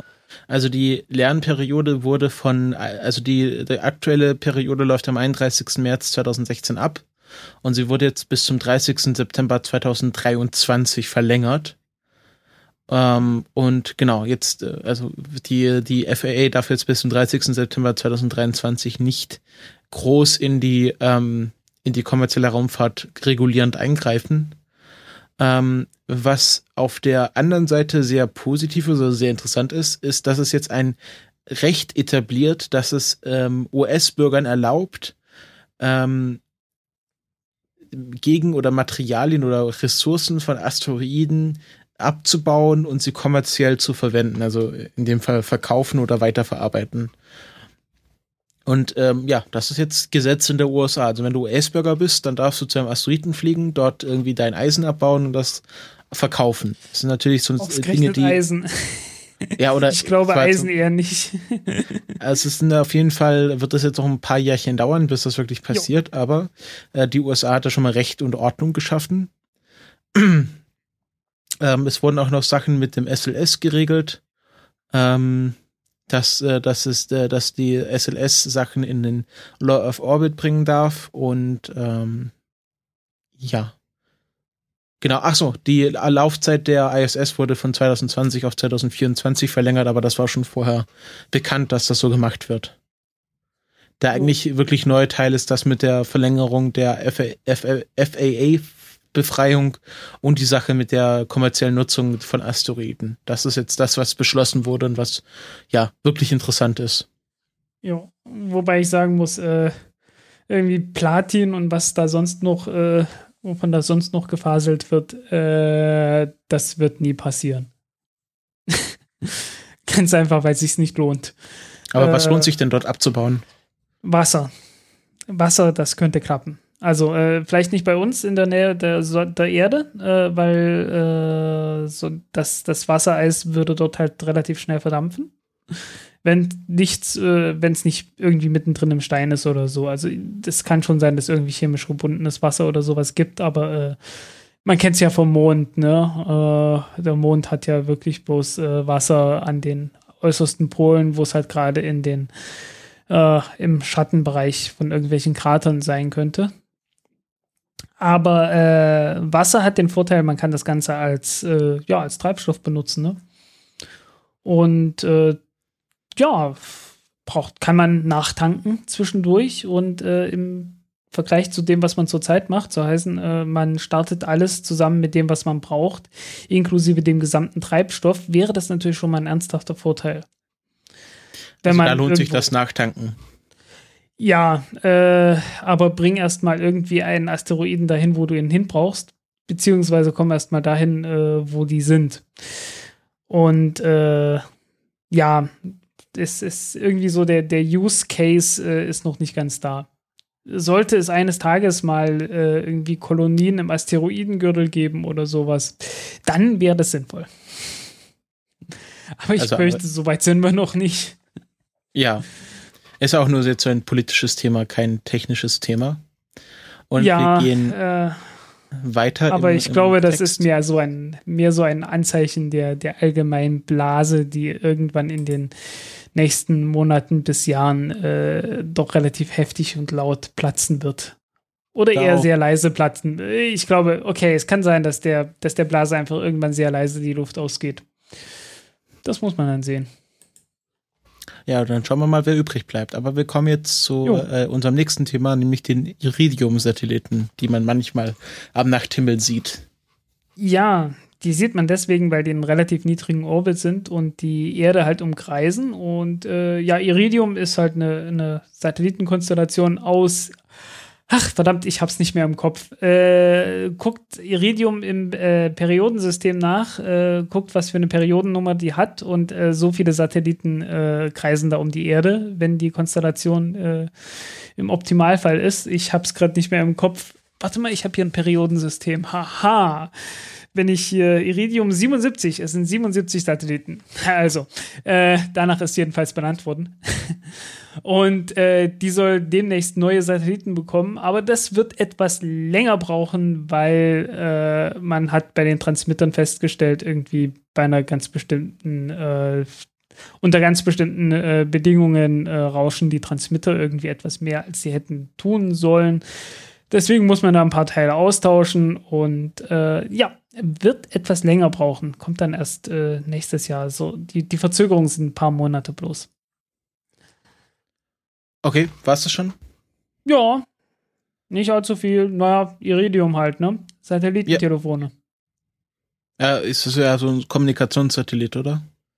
Ja, das, das sind nicht nur, nicht nur einer. Also das wird halt wieder so eine riesengroße, also riesengroße, naja, so eine mittelgroße äh, Konstellation von Satelliten. Äh, ich weiß aber nicht, ob die wieder so schön hell äh, aufblitzen werden, wenn sie drüber ziehen, äh, weil die werden irgendwie anders aussehen auf jeden Fall. Und ich glaube, das war irgendwie.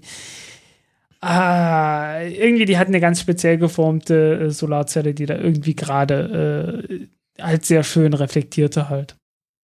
Mhm. Das wird wohl so schnell nicht wieder passieren. Tja, das irgendwann. passiert ja jetzt immer noch, aber. Ja, irgendwann werden dann wohl die Iridium-Flares äh, der Vergangenheit angehören. Vielleicht kommt dann wieder was Neues. Dann wiederum alle möglichen Satelliten können theoretisch irgendwie Flares produzieren, aber die waren halt besonders hell und besonders schön. Oder sind es auch noch? Okay kommen wir zum nächsten Thema. Wir hatten ja letzte Woche oder beziehungsweise letzte Folge über den, ähm, heißt das jetzt, äh, über den Division of Planetary Science Jahrestreffen der Astronomical Society of America berichtet, dass die stattfinden und dass das ganz viel äh, Twitter Neues erzeugt hat, weil da meine ganze Space Timeline dort war und deine wahrscheinlich auch. Jo. Und ähm, ich hatte ja versprochen, noch mal so ein bisschen eine Nachlese zu machen und die Emily Lactavalla von der Planetary Society hat zwei ähm, interessante Artikel geschrieben, was, was jetzt auf der DPS vorgestellt wurde. Und ähm, es geht natürlich, äh, everything is about Pluto these days. Und ähm, sie hat einen Artikel über die Pluto-Monde geschrieben und dass die alle sich sehr, sehr komisch benehmen. Also, dass sie ähm, äh, einen sehr exzent, also äh, chaotischen Drehung haben, dass sich zum Beispiel ähm, Kerberos, glaube ich, alle zehn Stunden um sich selber dreht und ähm, dass äh, eine Aussage war, sie sollten, äh, sie sollten mal eher auf ihren Vater, also Pluto, hören und nicht ständig aus der Reihe tanzen. Und ähm, ja, ich möchte auch gar nicht so viel über den Artikel sagen, dann kann man sich selber durchlesen. Aber ähm, der, das Motto ist Pluto is still weird. Und ähm, alle hochauflösenden Fotos sind mittlerweile da, bis auf ein Foto von Nyx, ähm, was demnächst noch runtergeladen werden soll. Aber ja, jetzt sind mehr oder weniger alle Mondfotos da, beziehungsweise auch alle Pluto-Fotos. Ja, liegt Und, wohl am Namen, ne? Da war wohl nix. Ja, doch, doch, Benux ist schon was, aber das muss auch erst äh, gedownloadet werden. Ja, das, ähm, das größte, das größte Nix aller Zeiten, ne? ähm, und was noch äh, ein anderer Artikel geschrieben hat, war, dass es jetzt erste Aufklärungsdaten von Ceres gibt, weil bei der ganzen New Horizons Aufregung hat man vergessen, dass äh, Dawn Spacecraft sich auch noch im Anflug auf Ceres befindet. Wann kommen die eigentlich an? Äh, die sind ja da. Äh, die senken plus den Orbit so langsam, aber sicher. Wann ist denn da Closest Approach? Ich habe keine Ahnung. Ich schaue es mir, ich schaue es gleich nach. Äh, oh, jetzt recherchieren wir schon wieder eine Sendung. Tut mir leid. Tiff, Tiff, Tiff Toffee, Tiff Toffo. Ähm, ja, und da ja. gibt es jetzt erste, erste Erkenntnisse sozusagen und ähm, ich hatte jetzt nicht so viel Zeit, so genau mich da einzulesen. Mir ist es gerade nochmal eingefallen, dass ich da was drüber erzählen wollte. Ähm, aber wir können hier darauf verweisen, ihr seid ja auch hoffentlich alle des Englischen mächtig. Und es gibt jetzt sozusagen erste Reconnaissance, ich glaube, das ist Aufklärung, erste Reconnaissance ja. von äh, Ceres. Ähm, ist ganz interessant, wird beides verlinkt im Blog. Ähm, noch ein kleines, sehr interessantes Projekt, was es dort gab. Es gab ja einen äh, kürzlichen Cassini-Flyby von Enceladus. Ja. Und auf der DPS-Tagung hatten sie einen kleinen Enceladus aufgebaut, der auch so ähm, Wasserdampf ausgespuckt hatte. Also sie hatten einen Enceladus-Raumbefeuchter, Raumluftbefeuchter. Ah. Okay, also haben nicht und die Gäste damit bespritzt? Nein, das war so, war, der hat einfach so ein bisschen vor sich hingedampft und dann war ein Tweet. Ja, äh, äh, etwas, was zu meinen morgendlichen Aufgaben gehört, ist erstmal Enceladus anschalten. Sehr schön. Und wo ja. wir gerade bei kleinen Projekten sind, ich habe total vergessen, der Delangi zu danken, weil die hat mir jetzt den Plüschpluto zugeschickt oder beziehungsweise den Häkel-Pluto. Sie häkelt ja, sie macht ja nichts mit Plüsch. Und ja, ich habe jetzt einen kleinen Plüsch-Pluto, der ist sehr putzig. Ähm, ich kann mir auch ein Foto zeigen. Also jetzt für die äh, zeitsouveränen Hörer gibt es jetzt ein Foto. Und das war's von der DPS 2015. Ähm, aber es geht natürlich weiter mit den ganzen Kongressen und Zusammenkünften. Gerade findet der Space Communication Congress äh, statt, wo es sehr interessante Tweets zu gibt. Vielleicht werde ich dann in der nächsten Sendung was zu erzählen. Und in unserem Service-Rubrik haben wir auch ein paar Ankündigungen, die aber erst später kommen. Und wir gehen jetzt weiter in unserem Ablauf. Wir marschieren durch die Themen und wir kommen jetzt zum WTF. Ja, what the fuck? Äh, nicht ganz. Ähm, ja, äh, wir hatten ja letzte Woche so ein Stück Weltraumschrott, das in die Erdatmosphäre eingetreten ist. Und äh, dieses Ding wurde ursprünglich von der Catalina Sky Survey äh, entdeckt, also eine Reihe von Teleskopen, die halt regelmäßig den Himmel durchmustern und schauen, ob irgendwo was ist, das sich bewegt und nicht schon bekannt ist. Und äh, ja, die Dinger bekommen jetzt äh, jedes Jahr einen anderen Buchstaben am Anfang zugewiesen und äh, 2015 ist das Jahr des Ws. Und äh, je nachdem, in welchem Monat man sich befindet, äh, bekommen sie dann auch einen anderen Buchstaben. Und äh, wenn etwas in der ersten Oktoberhälfte entdeckt wird, dann bekommt es ein T. Und der Rest äh, sind dann einfach Hex äh, hexadezimale Zahlen. Und äh, ja, da kommt es dann halt schon mal äh, in der ersten Oktoberhälfte des Jahres 2015 dazu, dass irgendwo ein WTF dasteht. Und wann ist das nächste Mal WTF? Das hast du auch in deinem Artikel geschrieben. Äh, 1900, äh, 1900 sage ich schon. Äh, 2051 oder so? Irgend sowas war das doch. Naja, 36 Jahre später jedenfalls. Also wird eine Weile brauchen. Ähm, ja. Dann gibt es aber die Chance auf ein richtiges WTF, falls äh, man die Catalina Sky Survey etwas erweitert hat und äh, den Buchstaben F ein, äh, ein eigenes Teleskop zugeordnet hat, weil die dritte das dritte Zeichen dort, das steht eigentlich für das Teleskop, das benutzt wurde. Und das war halt in dem Fall das Teleskop mit der Bezeichnung 1. Allzu viele haben die nicht, der haben plus 2. Soweit ich weiß. Äh, ja. Aber und wer weiß, vielleicht bis 2051 oder so. und äh, WTF, äh, WT1190F ist jetzt gefahrlos in der Atmosphäre verglüht. Es gab ja auch Fotos davon, oder? Ja, äh, es gab auch Videos. Äh, man ist mit einer Gulfstream 450, äh, großer Werbeblock für alle Interessenten von Privatjets, äh, aufgestiegen und äh, hat das Ganze, hat das Ganze dann äh, ja fotografiert und gefilmt oberhalb der Wolkendecke, die das Ganze etwas bedeckt hat vom Boden aus.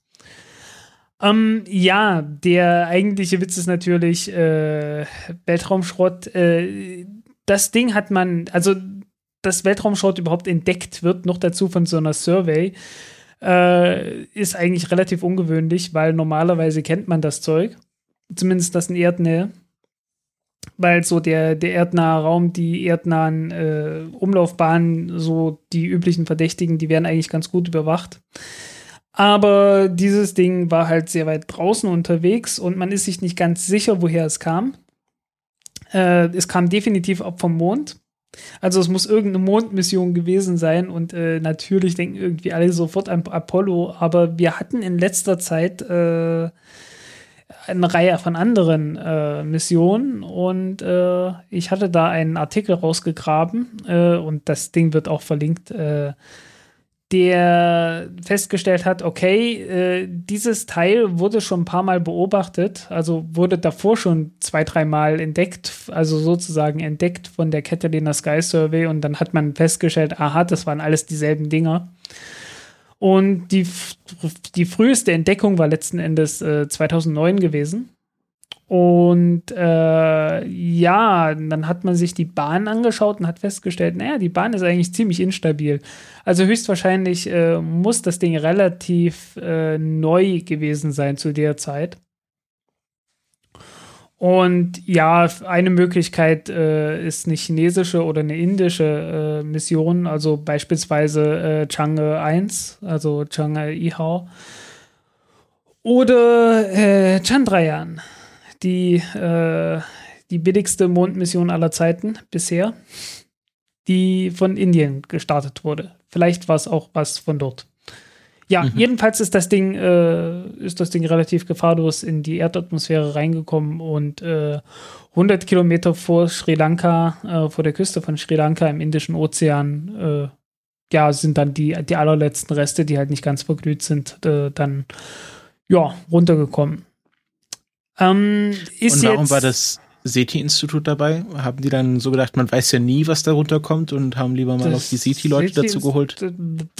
Keine Ahnung, hab, nee, das war doch was anderes. Irgendwie Seti, Seti, die hatten, nee, Seti, das war doch mit diesem komischen Stern, den sie entdeckt hatten.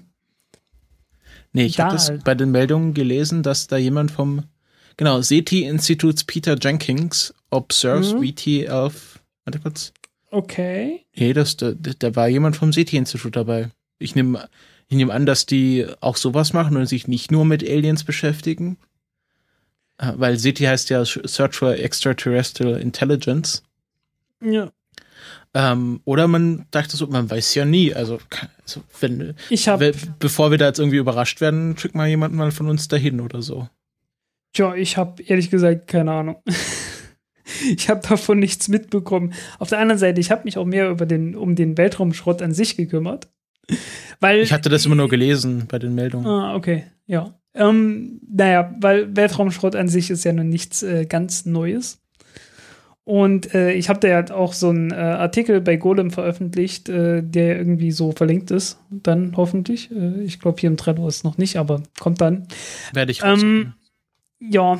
Äh, ja, da habe ich mich mal etwas näher mit dem allgemeinen Phänomen beschäftigt und äh, der Punkt ist halt, es gibt so einen Punkt, äh, so bei 600 Kilometern Höhe oder so, wo die meisten Satelliten zumindest, wenn sie nicht zu sehr kompakt sind, also ein, ein sehr kompakter Satellit, der sehr schwer ist und relativ wenig Oberfläche hat, äh, der bleibt dann meistens noch etwas länger äh, im Orbit, aber so die meisten relativ leichten äh, Dinger, die, die werden schneller abgebremst. Und so bei 600 Kilometern Höhe ungefähr, also sobald man, oder Tiefe muss man in dem Fall sagen, ne, sobald ein Orbit irgendwie so auf 600 Kilometer tief kommt, äh, dann reicht die Restatmosphäre aus, um das Ding so ungefähr äh, innerhalb von 25 Jahren abzubremsen und äh, ja, in die restliche Erdatmosphäre eindringen zu lassen. Also ja, das ist halt der Punkt, ne? Weltraumschrott äh, in niedrigen Orbits ist kein ganz so großes Problem, beziehungsweise es ist ein Problem, das sich von alleine löst mit der Zeit. Äh, zumindest was die großen Teile angeht. Äh, es gibt halt immer so, so problematisches Zeugs, äh, so kleines Zeugs wie Schrauben und Muttern und so. Ich erinnere mich hier gerade an eine Werkzeugtasche, die irgendwann mal als Objekt, äh, die, die ist inzwischen auch verschwunden. Das war irgendwo ein relativ sehr niedrigen Orbit, halt äh, bei Reparaturmaßnahmen an der ISS ist mal irgendwann eine Werkzeugtasche verloren gegangen und die wurde dann auch lange Zeit von Amateuren sehr gern beobachtet. also mit, mit irgendwie mit Feldstecher oder mit einem Teleskop konnte man das Ding beobachten. ja, äh, also so kompaktes Zeugs, das ist ein ernsthaftes Problem. Ähm, was auch ein Problem ist, ist Schrott, der in geostationären Umlaufbahnen ist weil da ist man dann bei 36.000 Kilometern Höhe und da geht so schnell nichts verloren. Allerdings, äh, wenn man eine geostationäre Umlaufbahn hat, die auf dem Äquator, also so auf der Äquatorebene der Erde ist, hat man einen Vorteil. Äh, das Ding wird vom Mond und von der Sonne und so weiter gravitativ ein bisschen abgelenkt. Also das bleibt nicht lange in der, in der Äquatorgegend, wenn man nicht dagegen hält mit äh, irgendwelchen Raketentriebwerken, sondern äh, ja, schwenkt, ja, die, die Achse, die, die Ebene kippt dann irgendwann und äh, Die Exzentrik. Nee, nicht die Exzentrik. Nee, nee, das ist nicht die Exzentrik. Äh, die Exzentrik ist die Eiförmigkeit sozusagen. Ist das, äh, nee, ach, genau, Inclination heißt das. Inklination ist das, ja. Äh, ja, also No, die, die Inklination steigt dann halt mit der Zeit. Und damit bewegen die sich zumindest größtenteils raus und äh, die Umlaufbahn äh, schneidet dann die geostationäre Umlaufbahn nur noch an zwei Punkten, äh, was natürlich trotzdem schlecht ist. Ähm, deswegen macht man es meistens so, wenn man geostationären äh, Satelliten hat und man merkt, naja, so langsam geht der Treibstoff zur Neige, dann zündet man am Ende die, Treib die, die Triebwerke noch ein letztes Mal und bringt das Ding auf eine höhere Umlaufbahn, sodass das dann überhaupt nicht mehr äh, passieren kann und sich überhaupt nicht mehr dort trifft. Und ja, mit dem Resultat, dass man dann sehen kann, äh, wenn man so, so Weltraumschrott-Animationen äh, sieht, äh, hat man dann halt so diesen, diesen geostationären, äh, also wie an einer Perlenschnur aufgereiht, so geostationäre Satelliten. Und ringsrum ist dann halt so ein riesengroßer Schrottgürtel. Äh, das ist nicht allzu das ist jetzt nicht alles so total dramatisch, dass man da jetzt äh, alle Nasen lang auf die, äh, irgendwelchen Satellitenschrott äh, trifft, aber äh, ja, es ist halt trotzdem da. Sollte man aufpassen. Äh, richtig problematisch sind halt so diese mittleren Höhen, weil da ist man auch noch näher an der Erde dran. Weil umso weiter man von der Erde weg ist, umso mehr Platz ist da äh, und umso weniger dicht ist halt der Schrott. Ja, kann man sich ja leicht vorstellen. Du bist 36.000 Kilometer von der Erde weg. Äh, da ist richtig viel Platz. Äh, wenn man dagegen nur so 700, 800 Kilometer von der Erde weg ist, gerade so bei 800 Kilometer, ist man viel näher dran. Da ist, äh, da ist einfach viel weniger Platz dann. Ne? Und mhm. Äh, da findet man auch die höchsten Konzentrationen an Weltraumschrott. Äh, das liegt allerdings äh, nicht, nicht nur daran. Also einmal ist das eine ziemlich beliebte, eine ziemlich beliebte Höhe, weil es gibt dort so einen sonnensynchronen Orbit, äh, den man fliegen kann. Und da sind auch unter anderem die Iridium-Satelliten. Und äh, ein Iridium-Satellit ist dort mal mit einem anderen Satelliten kollidiert und äh, da ist entsprechend ziemlich viel Schrott entstanden. Und dann haben natürlich die Chinesen noch einen, einen äh, Satelliten abgeschossen, der auch so bei 800 Kilometern Höhe war. Und äh, ja, dazu kommt halt noch, dass allgemein halt irgendwie aller Schrott, der halt so produziert wird beim Freisetzen von äh, Satelliten, äh, dort landet. Und ja, damit hat man dann insgesamt ziemlich viel. Ne? Von kaputten Satelliten mal ganz abgesehen. Also irgendwelche kaputten Satelliten, also wie der, der französische Satellit Asterix, ne? Über den wir bei der letzten Sendung gesprochen haben, der kreist halt immer noch da. Der kreist halt immer noch da herum, äh, zum Beispiel. Ist jetzt auch Schrott. Man kann es auch irgendwie als historisch wertvolles Artefakt bezeichnen, aber im Prinzip ist das Ding halt Schrott. Ne? Ähm, und äh, ja, das ist halt ein Problem, weil die Dinger werden so schnell nicht verschwinden. Die fliegen halt so, ja, ein paar hundert Jahre darum, ne? Mal eben so, ganz locker. Und äh, es gibt ein paar Vermessungssatelliten, die einfach bloß äh, mit Spiegeln ausgestattet sind. Die sind sehr kompakt, äh, sind auch schwer und die sind auch dafür gemacht, dass sie möglichst ihren Orbit nicht ändern. Also, dass sie äh, möglichst wenig von der Restatmosphäre beeinflusst werden und die werden noch sehr viel länger da rumfliegen. Aber derzeit werden sie wenigstens nützlich sein. Gibt es denn Pläne, da irgendwie mal aufzuräumen? Äh, Pläne gibt es da jede Menge, realistische Pläne, meh. Okay. Was soll also, man sagen? Ne? Ja, nicht so. Ja, eher nicht so. Nee, äh, was man macht, und da macht man sich durchaus auch verdient, äh, ist, dass man versucht, möglichst äh, zu verhindern, dass noch viel mehr Schrott dazukommt. Also, also äh, man, man versucht die die, äh, die Nutzlastverkleidung möglichst früh abzuwerfen, sodass sie noch Genau. Zum Beispiel. Äh, rück, zurückfällt. Ja, das macht man ja sowieso, äh, weil mit Nutzlastverkleidung äh, stürzt die Rakete dann einfach mal ab. also wenn man es nicht macht. Warum? Also ja, weil die, weil die Masse sonst zu hoch ist. Ach so. Also, äh, du, also es, es lohnt sich einfach relativ zeitig, die Nutzlastbekleidung abzuschmeißen, äh, um die Nutzlast der Rakete zu erhöhen. Und äh, das heißt dann natürlich automatisch umgekehrt auch, äh, wenn man es nicht tut rechtzeitig, dann äh, hat man keine Reserven mehr. Ja, und auf die Art und Weise sind schon diverse Satelliten irgendwie verschwunden. Also die Diamant-Rakete hat einmal so einen Fehler hingelegt äh, und äh, die Taurus XL-Rakete von Orbital Sciences, äh, die hat zweimal in Folge sowas gemacht und dabei mal eben äh, Satelliten im Wert von über einer halben Milliarde US-Dollar äh, vernichtet. Ja, das war unschön. Also das macht man durchaus. Äh, man konzentriert sich aber vor allen Dingen darauf, dass bei der, äh, bei der Trennung, also bei der Freisetzung der Satelliten, dass man da nicht gerade irgendwelche äh, Federn benutzt, die dann mal eben im Weltraum rumschweben und sowas halt. Mhm. Also ja, man, man, versucht halt irgendwie die, die entstehenden kleinen Trümmer und so weiter äh, zu minimieren, wo auch immer es geht. Äh, ja, und bei geostationären Satelliten, da macht man es ja, ja generell so, dass man die gar nicht in die geostationäre Umlaufbahn bringt, sondern in diesen Transferorbit. GTO, geostationärer Transfer, Gero, genau. Geotransferorbit, genau. Ja, und äh, der ist ganz praktisch, weil das ist einfach bloß eine sehr lang gestreckte äh, Ellipse, also sehr hohe Exzentrizität, ne? Mhm. wo wir schon dabei waren. Äh, so, dass der Orbit irgendwie äh, in ja, also der, der Orbit führt halt sehr nah an die Erde ran, so je nachdem auf 200, 300 Kilometer oder so. Äh, das ist auf der einen Seite noch hoch genug, dass der Satellit auch irgendwie zwei, dreimal rumkommt.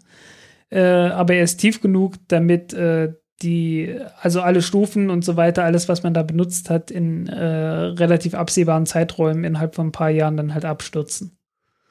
Mhm, also man, und, äh, man fliegt sozusagen raus, setzt den Satelliten ab und äh, der Rest der Rakete fällt dann wieder zur Erde zurück und der Satellit zündet dann seine eigenen kleinen Triebwerke, um die andere Seite des Orbits aufzuziehen auf die Höhe des Ge geostationären Orbits. Ja, genau, genau.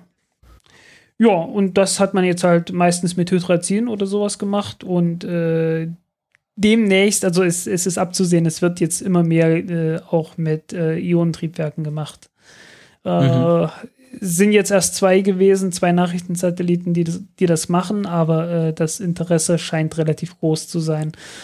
Und äh, irgendwann wird davon noch viel mehr zu hören sein. Äh, der Vorteil ist einfach, die brauchen viel weniger Masse, brauchen viel weniger Treibstoff. Äh, weil so ein normaler geostationärer Satellit, äh, der besteht zu mehr als der Hälfte aus Treibstoff. Und äh, wenn man das Ganze mit einem Ionentriebwerk macht, braucht man halt bloß ein Zehntel des Treibstoffs dafür. äh, was total praktisch ist, ne? Also anstatt von äh, sechs Tonnen Gewicht hat das Ding halt dann bloß noch äh, so ein bisschen mehr als zwei Tonnen, so zweieinhalb Tonnen. Und ist ansonsten immer noch das gleiche. Äh, einziger Nachteil ist, äh, du kriegst das Ding nicht innerhalb von ein paar Wochen in diese Umlaufbahn, in die geostationäre Umlaufbahn, sondern brauchst halt ein halbes Jahr. Das ist der Nachteil, äh, deswegen hat man es. Einer der Gründe war das, äh, wegen denen man es noch nicht gemacht hat, aber äh, ich glaube, so langsam aber sicher äh, wird man da vernünftig. Weil was ist schon ein halbes Jahr? Bei Satelliten, die teilweise Jahre brauchen, bis irgendwann mal ein Startfenster haben oder sonst was. Gibt es da auch ähm, Bestrebungen, irgendwie stärkere Ionentriebwerke zu bauen oder ist das da jetzt schon am Maximum? Ja, natürlich, natürlich. Äh, da gibt es immer wieder Bestrebungen, aber die Leute sind konservativ, also so heißen, die nehmen erstmal das, wovon man garantiert weiß, das funktioniert. Okay. Weil die Dinger sind teuer, ne? Also es ist zwar, ist zwar billiger, äh, vor allen Dingen die, der Start ist billiger, ne? Und die Masse ist viel kleiner und so. Äh, aber äh, ja, man, man hätte es ja dann doch ganz gerne, dass so ein Satellit äh, dann auch wirklich funktioniert und nicht äh, nur vielleicht.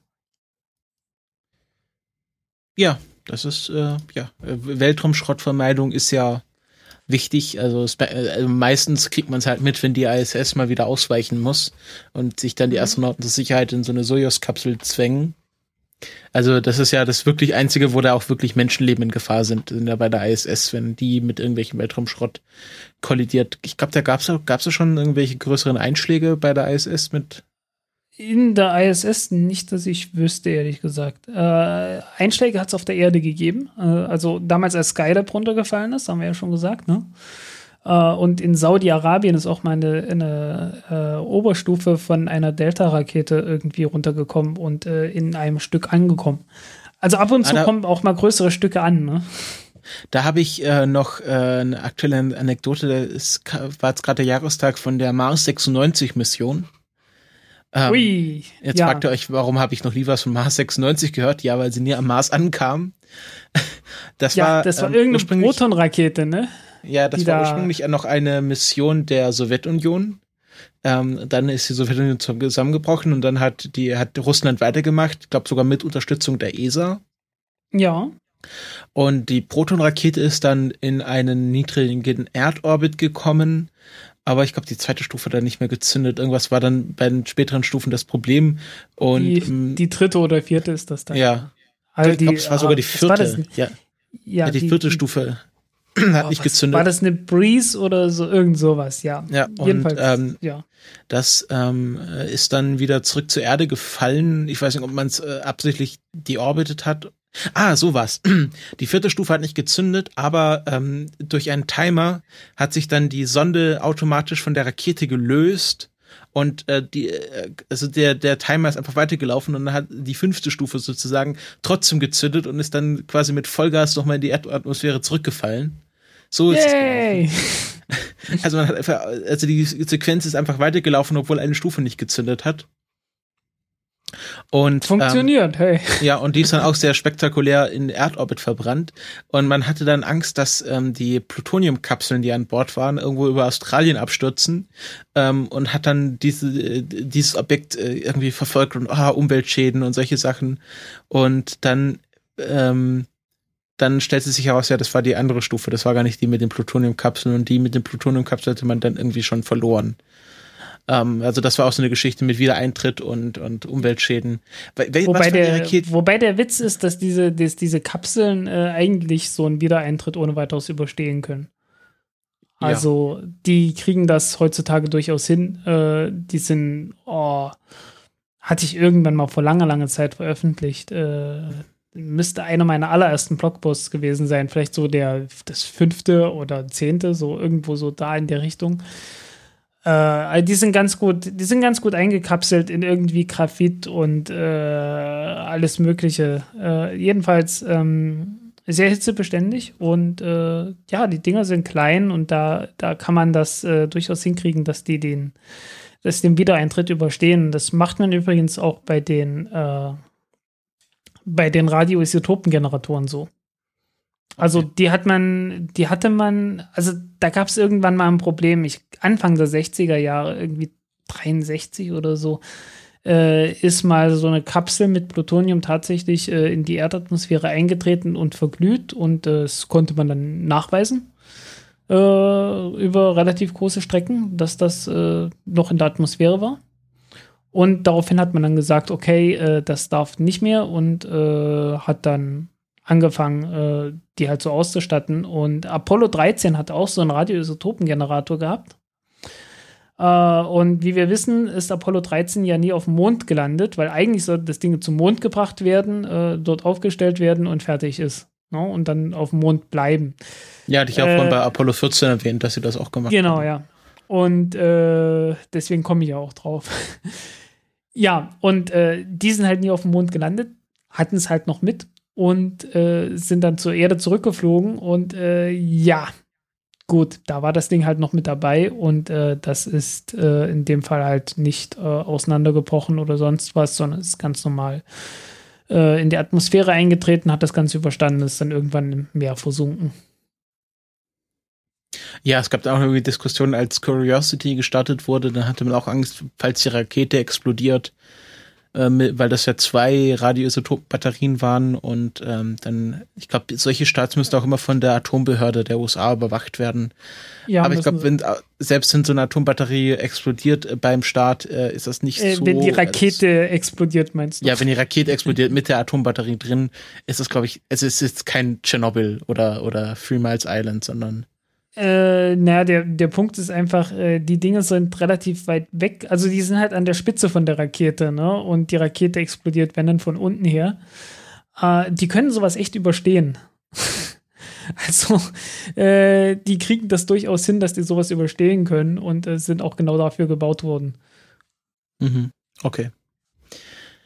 War es das jetzt so Weltraumschrott? Oder hast ähm, du noch ähm, was? Soweit ich weiß, nicht. Äh, ich erinnere mich gerade daran, äh, als die Antares-Rakete explodiert ist, äh, da war, glaube ich, einer der Satelliten sogar noch da. Also der, der war noch äh, am Stück letzten Endes vorhanden. Den hat man dann den äh, Herstellern wieder zurückgebracht. so ein CubeSat, ne? War das noch Garantiefall oder? Weiß ich nicht. Ähm, kommen wir zu unserem alten Bekannten, der ULA, ähm, die wir ja sehr intensiv verfolgt haben, die letzten Folgen oder vor ein paar Folgen.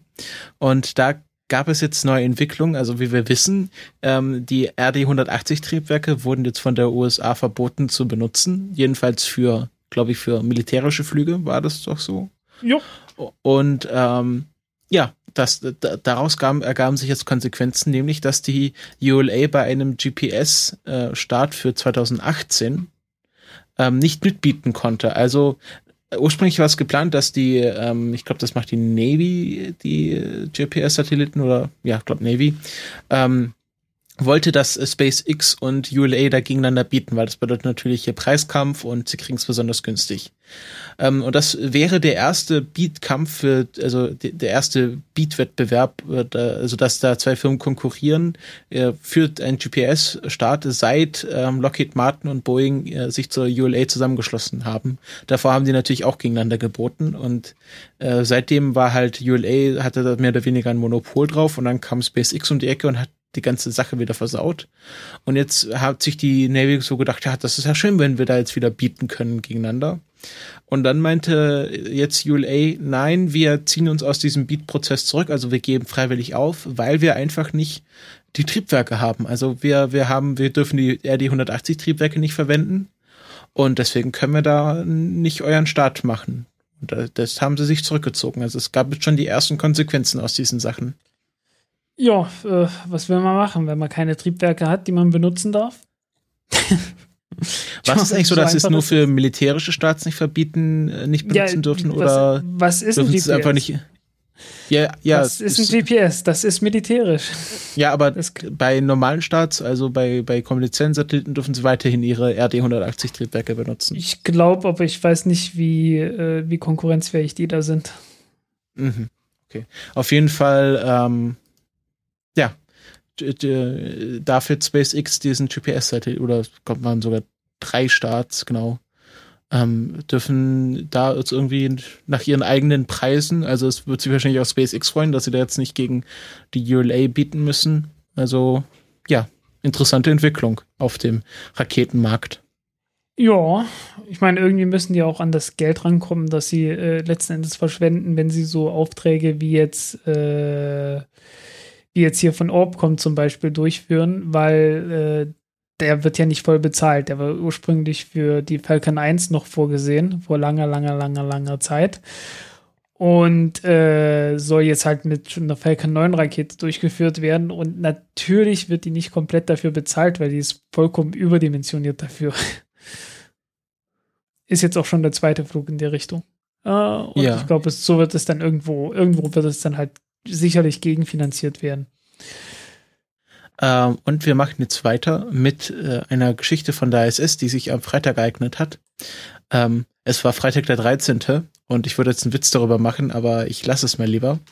Und ähm, es gab einen kleinen Stromausfall auf der ISS, was äh, dadurch zustande gekommen ist, dass ähm, eine der verdammt jetzt das kam dadurch zustande, dass ähm, eine Verteilerkasten, der von einem Solarpanel, nämlich dem Solarpanel 1b, äh, gespeist wird, ähm, ausgefallen ist. Und dadurch wurden ein paar Redundanzsysteme abgeschaltet. Also der Telemetrie und ja, Hauptcomputer der ISS ist äh, redundant gesichert, ist natürlich sinnvoll. Und äh, ein paar dieser Redundanzsysteme äh, sind ausgefallen also ist jetzt nichts irgendwie äh, ausgegangen, was lebenswichtig für die Astronauten wäre, weil dazu hat man ja Redundanzsysteme, dass die mehr oder weniger manchmal ausfallen können. Und das Problem ist jetzt, dass man das wahrscheinlich bis nächstes Jahr nicht reparieren kann. Also man muss jetzt da, ich habe das jetzt nicht so genau recherchiert, ähm, kann ich nochmal genauer für die nächste Folge nachschauen. Man hat da ähm, ja, muss wahrscheinlich Ersatzteile liefern und nochmal ein EVA planen. Also das wird eine langwierige Geschichte, aber auf jeden Fall hat jetzt die ISS gerade etwas weniger Energie, als eigentlich haben sollte, aber kein Grund zur Beunruhigung. Es sind nur Redundanzsysteme und ja, die ISS an sich funktioniert noch im Vollbetrieb. Es kann jetzt halt, es ist halt doof, wenn jetzt ein paar Redundanzsysteme fehlen, weil das ist in der Raumfahrt immer sehr wichtig, dass dort alles mehrfach gesichert wurde. Ja, aber ist ja genau dafür da, dass es halt, äh, dass mal was ausfallen kann. Äh, Ja. Es sollte jetzt halt nur nicht noch mehr ausfallen. Das wäre schlecht. Ja, dann wäre es schlecht. Äh, das heißt dann noch nicht, dass die Leute dann sofort sterben oder so, aber äh, das heißt, dass man dann irgendwelche Systeme ausschalten muss. Das wäre ja nicht schön. Ja, man muss überlegen, die ISS ist jetzt wie alt? Hat doch gerade jetzt ihren 15. Geburtstag. Ja, sogar noch ein bisschen mehr, ne? Ich glaube, die 15 Jahre waren ja bloß die, äh, die dauerhafte Besetzung. Achso, dann sind's ähm, 17 Jahre. Ja. Also 17 Jahre seit das erste Modul hochgefahren wurde. Nee, 17 Jahre seit die ersten beiden Module äh, angedockt sind. Und 15 Jahre seitdem sie eine ständige Besatzung hat. Jo. Ja. Ähm, kommen wir dann noch zum nächsten Thema. Ja. Und äh, darüber habe ich auch einen Blog geschrieben gehabt. Äh, und zwar äh, geht es um kleine Triebwerke, beziehungsweise äh, so, so unglaublich klein sind sie nicht, aber äh, zumindest äh, liefern sie sehr kleinen Schub. und manchmal ist das sogar ganz gut so. Also man, man kann ja nicht immer nur mit richtig großen Dingern anrücken, wenn man eigentlich bloß eine leichte Abweichung irgendwie korrigieren will. Und manchmal, äh, zum Beispiel, wenn man Gravitationswellen nachweisen will, dann ist es natürlich auch hilfreich, wenn man äh, sehr, sehr gut skalieren kann, welche Korrekturmanöver man äh, durchführen möchte, weil das sind halt sehr empfindliche Experimente und da will man dann nicht allzu viel äh, dran rumrütteln. Und ja, eins davon wird dann Elisa sein. Mit Elisa will man dann äh, ja letzten Endes drei äh, Satelliten in, ins Weltall bringen, großen Abstand, irgendwie eine Million Kilometer oder so und dann halt messen, äh, inwiefern sich der Abstand verändert. Und wenn er sich verändert, dann geht man davon aus, dass man dann irgendwelche Gravitationswellen gemessen hat und äh, um diesen Abstand dann halt möglichst immer konstant zu halten, beziehungsweise äh, die Geschwindigkeiten konstant zu halten und so weiter, die, die Abweichungen halt möglichst gering zu halten, braucht man besondere Triebwerke.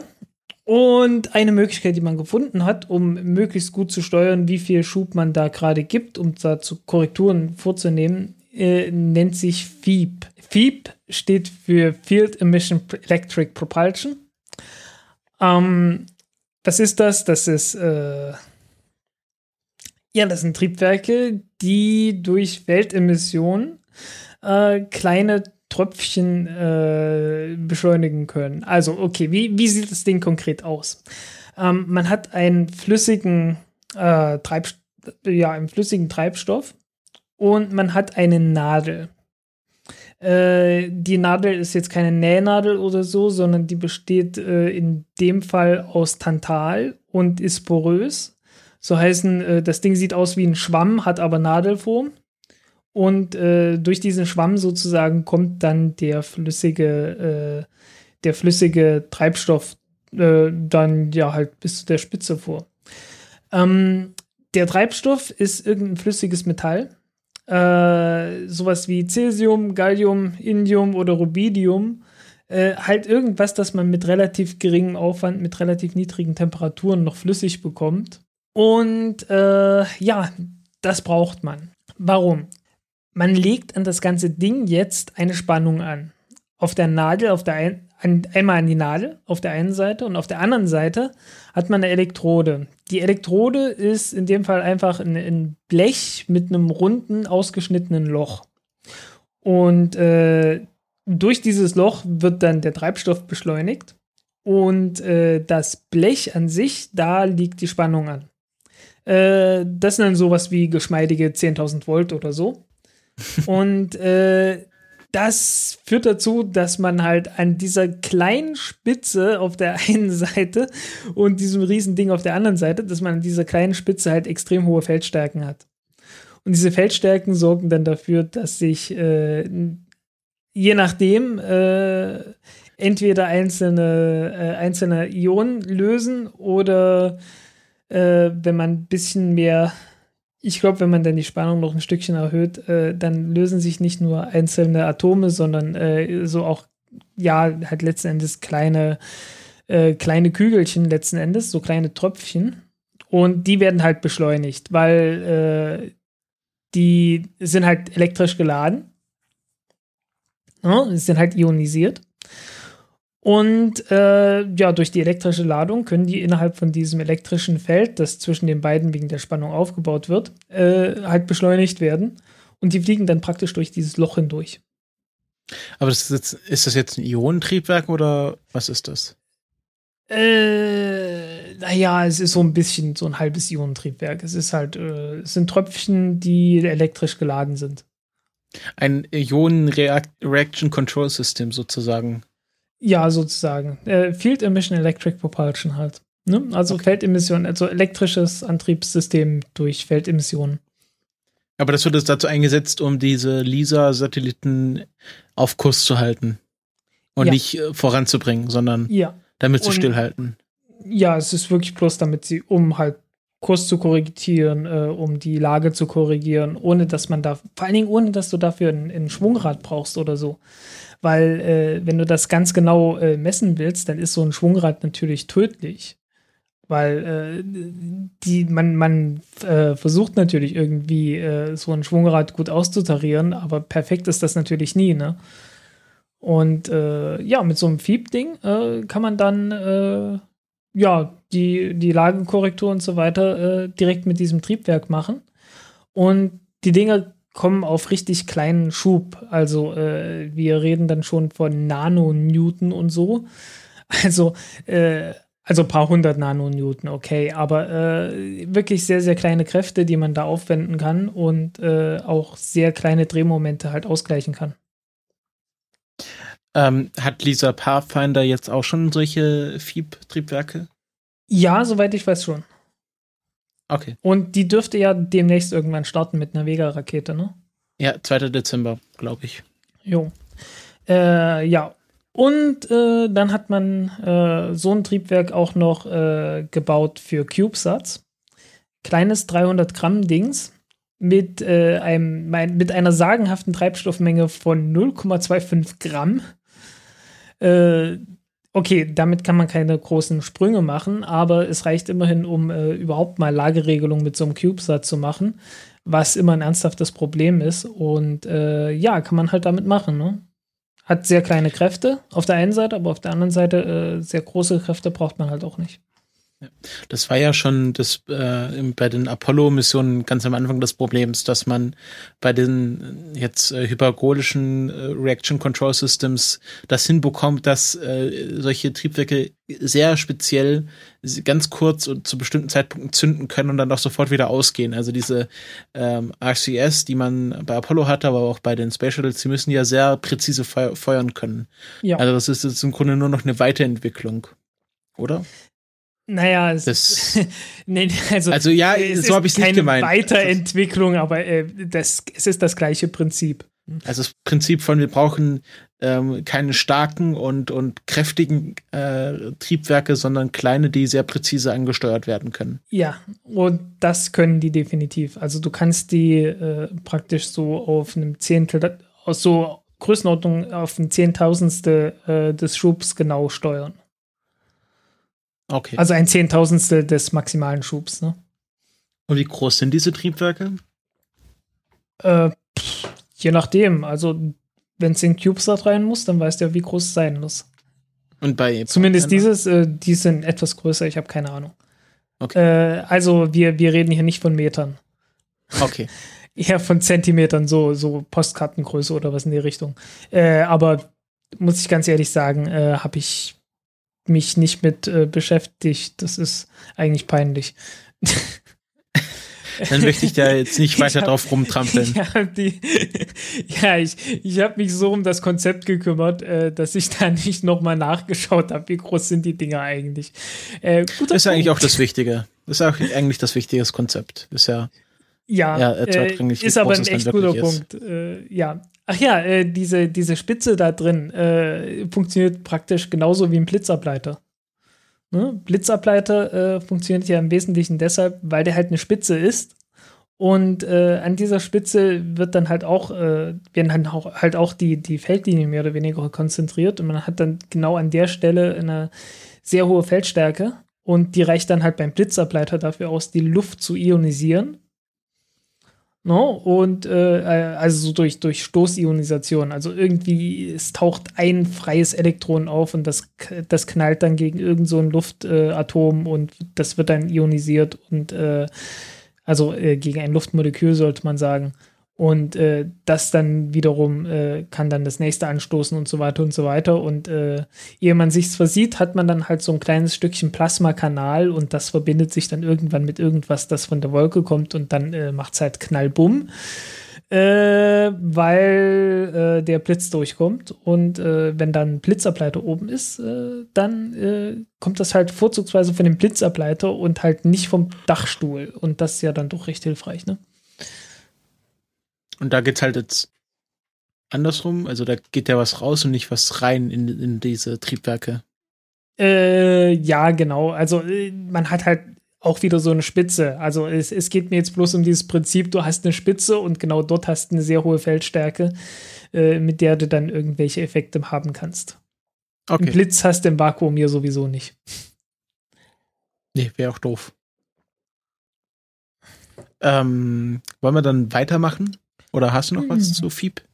Zu FIB habe ich nichts mehr, ne? Okay, gut. Dann äh, gehen wir jetzt ins Fotolabor weiter. Und da habe ich äh, ein paar Fotos mitgebracht von einer EVA, die aktuell, also die aktuellste EVA von Kygel und Kelly, die ja ähm, äh, das sogar in zwei kurzen Abständen machen mussten, um ähm, äh, um dieses Am Ammoniakkühlsystem wieder anzuschalten, weil das ja repariert werden musste. Und ähm, da haben sie ein paar sehr schicke Fotos von gemacht und ich finde das immer ganz schick, so von EVAs mal so Fotos zu bekommen. Haben auch wieder Selfies gemacht, äh, was ja mittlerweile oder schon in, eigentlich in der Raumfahrt eine sehr lange Tradition ist, dass man Selfies macht. Also Boss Aldrin hat auch, hatte auch neulich so ein Foto von so wegen, ja, ich habe auch mal hier ein Selfie auf meiner Gemini-Mission gemacht. Weil das Lustige ist ja, dass Boss Aldrin erstmal den ganzen Astronauten gezeigt hat, wie man im Weltraum arbeitet. Ähm, also der hat das erstmal richtig entwickelt. Und der hatte auch diese Idee, dass man das im Pool übt und nicht an so komischen Drahtgestellen.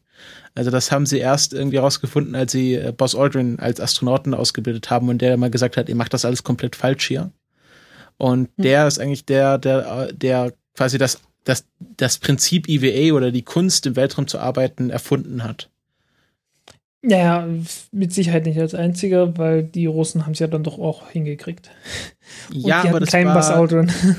das war aber immer noch so ein bisschen, äh, so ein bisschen, wir, wir wackeln da ein bisschen im Weltraum rum. Und äh, wirklich produktiv waren die aber auch nicht. Also auch, auch nicht irgendwie Leonid, äh, äh, hier, wie heißt er, nicht Leonid Brezhnev, ähm, Alexei äh, Leonov. Hm. Ähm, und auch hier Ed White, die sind halt ausgestiegen und ko konnten sich mit so Gaskartuschen voranbewegen. Aber wirklich da irgendwie arbeiten und Reparaturen ausführen und solche Sachen gingen auch nicht. Und erst als Buzz Aldrin ähm, das äh, verfeinert hat und gesagt hat, okay, ähm, wir müssen das wie im Wasser behandeln und ähm, er hat das wirklich sehr gut gekonnt. Also muss man ihm zugutehalten, dass er da, äh, sozusagen der Erste war, der wirklich im Weltraum gearbeitet hat als in einer EVA. Jo. Und ähm, genau, jetzt habe ich hier noch ein paar Fotos. Achtung. Hier ist das Selfie von äh, Kygel äh, Lindgren, was man natürlich jetzt nicht sieht, dass er das ist, sondern man sieht nur seine Verspiegelung von seinem Helm, die ziemlich zerkratzt ist, wie ich gerade sehe. Äh, kann man vielleicht mal ein bisschen putzen, bevor man da Fotos macht. Ähm, und ja, man sieht halt, wie sie da irgendwie, äh, hier sieht man, wie ähm, Kelly da an der ISS hängt, also ein bisschen weiter weg und schön im Sonnenschein. Und was habe ich hier noch? Ah, genau hier dieses Foto, ähm, wo sie den Haupttrust der ISS mal runterfotografiert haben und wo man sich mal diese Dimension dieser ISS klar werden kann. Also das ist ja wirklich ein Fußballfeld großes Stück Technik, was da im Weltraum hängt. Ist schon ziemlich beeindruckend. Jo. Bist du noch da? Ich bin noch da, ja. Okay, gut. Und äh, ja, und dann gab es ja auch noch äh, die russischen Mondmissionen. Und da ist dann das nächste Bild zu.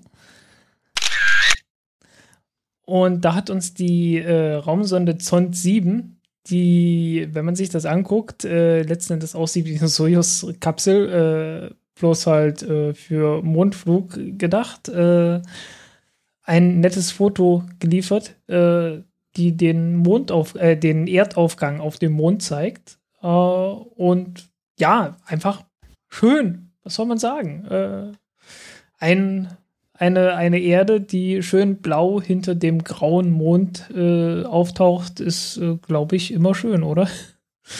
Das ist aber jetzt äh, historisches Foto, oder? Historisch, ja, natürlich. Äh, das war Zond 7 von 1969. Okay.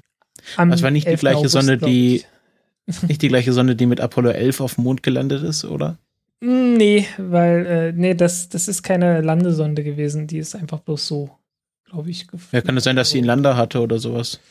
Äh, nö, ich glaube nicht. Das war ein reiner Orbiter. Okay, gut. Dann habe ich äh, hier noch ein. Wo ist jetzt das Trello hin? Genau. Ähm, Genau, das war schon auf der Foto. Ich hatte, ich dachte, ich hätte noch eins, aber das war schon von der, unserem Fotolabor. Nichts von Pluto oder Charon oder was weiß ich nicht. Ähm, mal sehr erdnahe Fotos, diese, diese Folge. Und wir kommen jetzt schon zu unserer letzten Kategorie, nämlich dem Service. Wir haben das ein bisschen ausgebreitet. Also wir machen jetzt nicht nur Raketen, sondern auch andere Veranstaltungen, damit ihr da up to date seid und zum Beispiel nicht von so Sachen wie der TED äh, X ESA äh, Konferenz überrascht werdet, so wie ich. Also es gab, äh, glaube ich, letzte Woche einen, einen TED-Talk, also das, wer das nicht kennt, das sind so, ja, wie, wie sagt man, so Inspirational Talks, also wo dann so Leute, die irgendwie was Interessantes zu sagen haben, mal fünf Minuten auf die Bühne dürfen. Wo ich sagen muss, das war schöner, bevor das Ganze irgendwie so komplett standardisiert wurde. Also ich, der, der Witz ist, ich habe TED damals entdeckt, als die noch, die hatten noch keine 100 Videos da drauf gehabt. Also vielleicht so 50 Videos oder so. Also ich habe die, die ersten reichlich 1, 200 Videos habe ich alle gesehen, so wie sie rauskamen. Äh, und äh, das wurde eigentlich immer schlechter. wie es halt so ist. Ja, ähm, also es ist, es ist oft ein bisschen cringy, also so ein bisschen sehr motiviert, was die Leute da erzählen, so ein bisschen, äh, das ja, kennt man übermotiviert so, halt. So Pep Talks. Und, genau. Ähm, aber das, was die ESA gemacht hat, also dieses TEDx, bedeutet, dass das nicht von, von dieser TED-Organisation äh, äh, veranstaltet wurde, sondern das wird von der ESA veranstaltet und die lizenzieren mehr oder weniger Die können sich das mehr oder weniger Franchise. Ja, ja. Genau. Und da gab es sehr interessante Talks. Ich habe ein, zwei live gesehen, also einer, der über 3D-Drucken im Weltraum gesprochen hat, äh, wo er dann erzählt hat, ja, dann war Apollo 13 und sie hat nicht das passende Teil, um den eckigen äh, äh, CO2-Filter in das runde Loch zu stecken. Also und dann das hat er das, das Eckige machen. Ja, genau, das runde in das, das Eckige. Dann hat er das gleich irgendwie so, ja, und ich habe das hier mal ausgedruckt. Ähm, das haben wir irgendwie vor fünf Minuten, vor fünf Minuten ausgedruckt und hatte das Teil da halt dabei als irgendwie so ein Gag. Und dann hat er so erzählt, ja, und wir schicken dann eine Sonde zum Mond und die baut sich dann ihren eigenen äh, Unterschlupf aus Mondgestein, druckt sie sich das aus. Und ähm, ja, das war sehr interessant über 3D-Drucken. Also auf der ISS gibt es auch schon 3D-Drucker und da haben sie ja auch irgendwie so Werkzeug mal ausgedruckt. Also das funktioniert schon ziemlich gut auf der ISS. Ja, eine Ratsche, ne? Ja, ja, so ein, so ein, so ein, womit man so Muttern und so anziehen kann.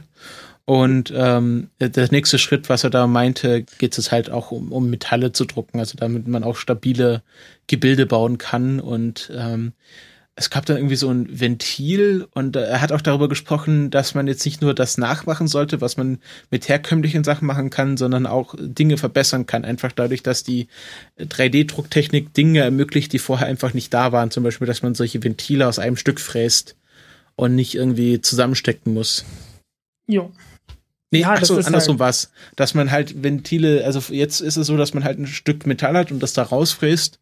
Und jetzt kann man halt, äh, muss man halt kein, äh, genau. nichts verschwenden, weil man ja additiv arbeitet und nicht substrativ.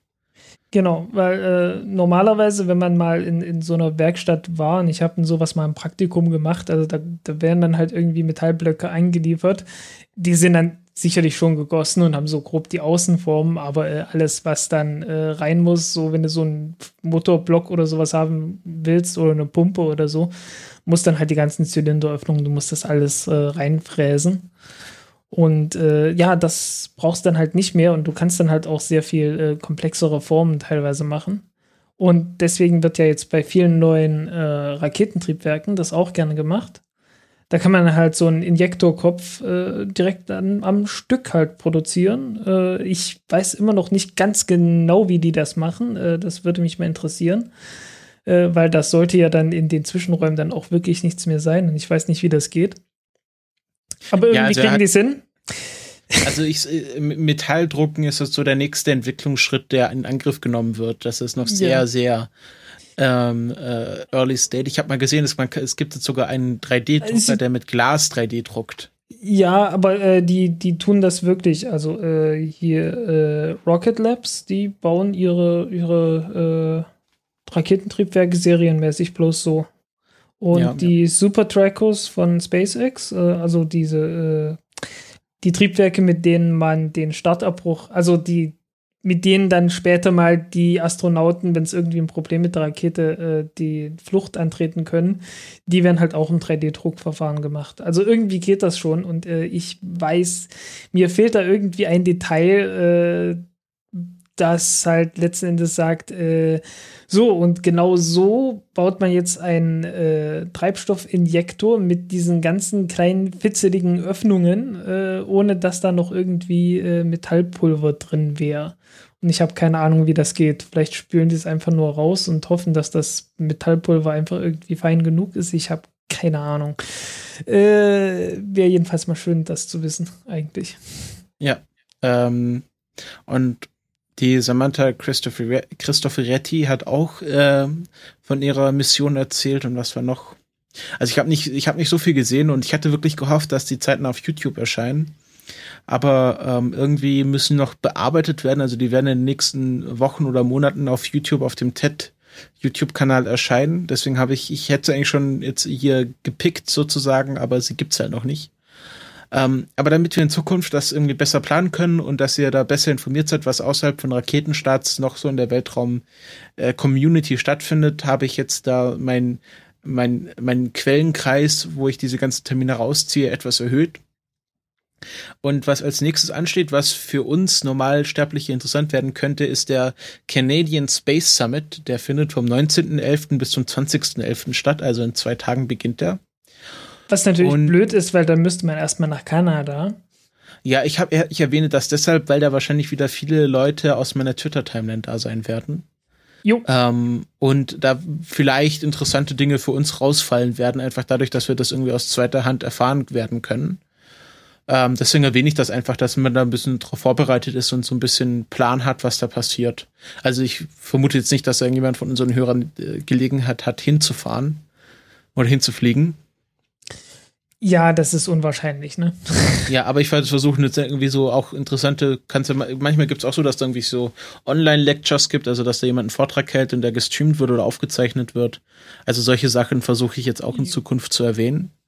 Ähm, aber wir haben natürlich auch immer noch ganz normale Raketenstarts, das äh, normale Raketenbusiness und da steht als nächster Raketenstart am 21.11.2015 um ähm, noch nicht bekannt, das ist nämlich eine chinesische Rakete. Am 21.11.2015 startet eine Long March 3B mit einem Lao Sat 1. Wie heißt 1 auf Chinesisch? Äh, ich habe keine Ahnung. Hast du vorhin doch gesagt. Äh, was?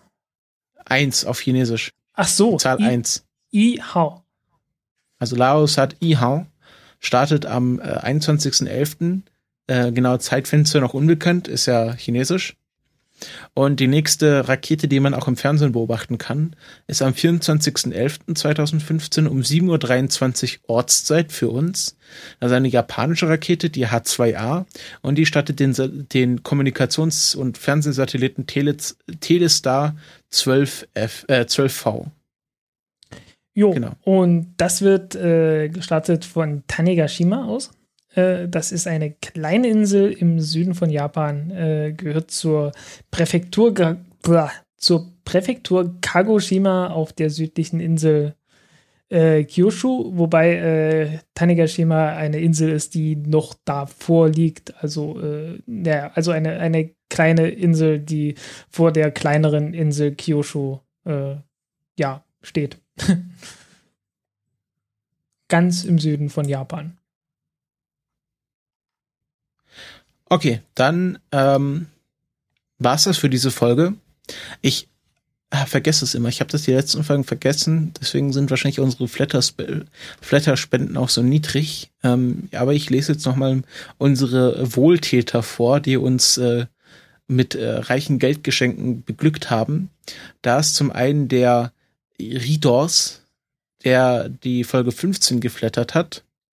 Äh, der Rudimentor hat die Folge 17 geflattert und dann noch jemand Anonymes die Folge 11. Und äh, das ist alles, was ich sagen kann, weil der anderen äh, mehr oder weniger, ohne dass ich das irgendwie nachvollziehen kann, geflattert werden. Es sollte sich jetzt auch viel bei Flatter ändern. Vielleicht kann man das dann auch besser nachvollziehen, wer da was flattert. Das hoffe ich, dass sich das auch bessert. Aber natürlich danken wir allen, die äh, den, sich den Flatter-Button gedrückt haben. Und dem lieben Valentin, der bei Patreon tapfer ausharrt, danken wir auch.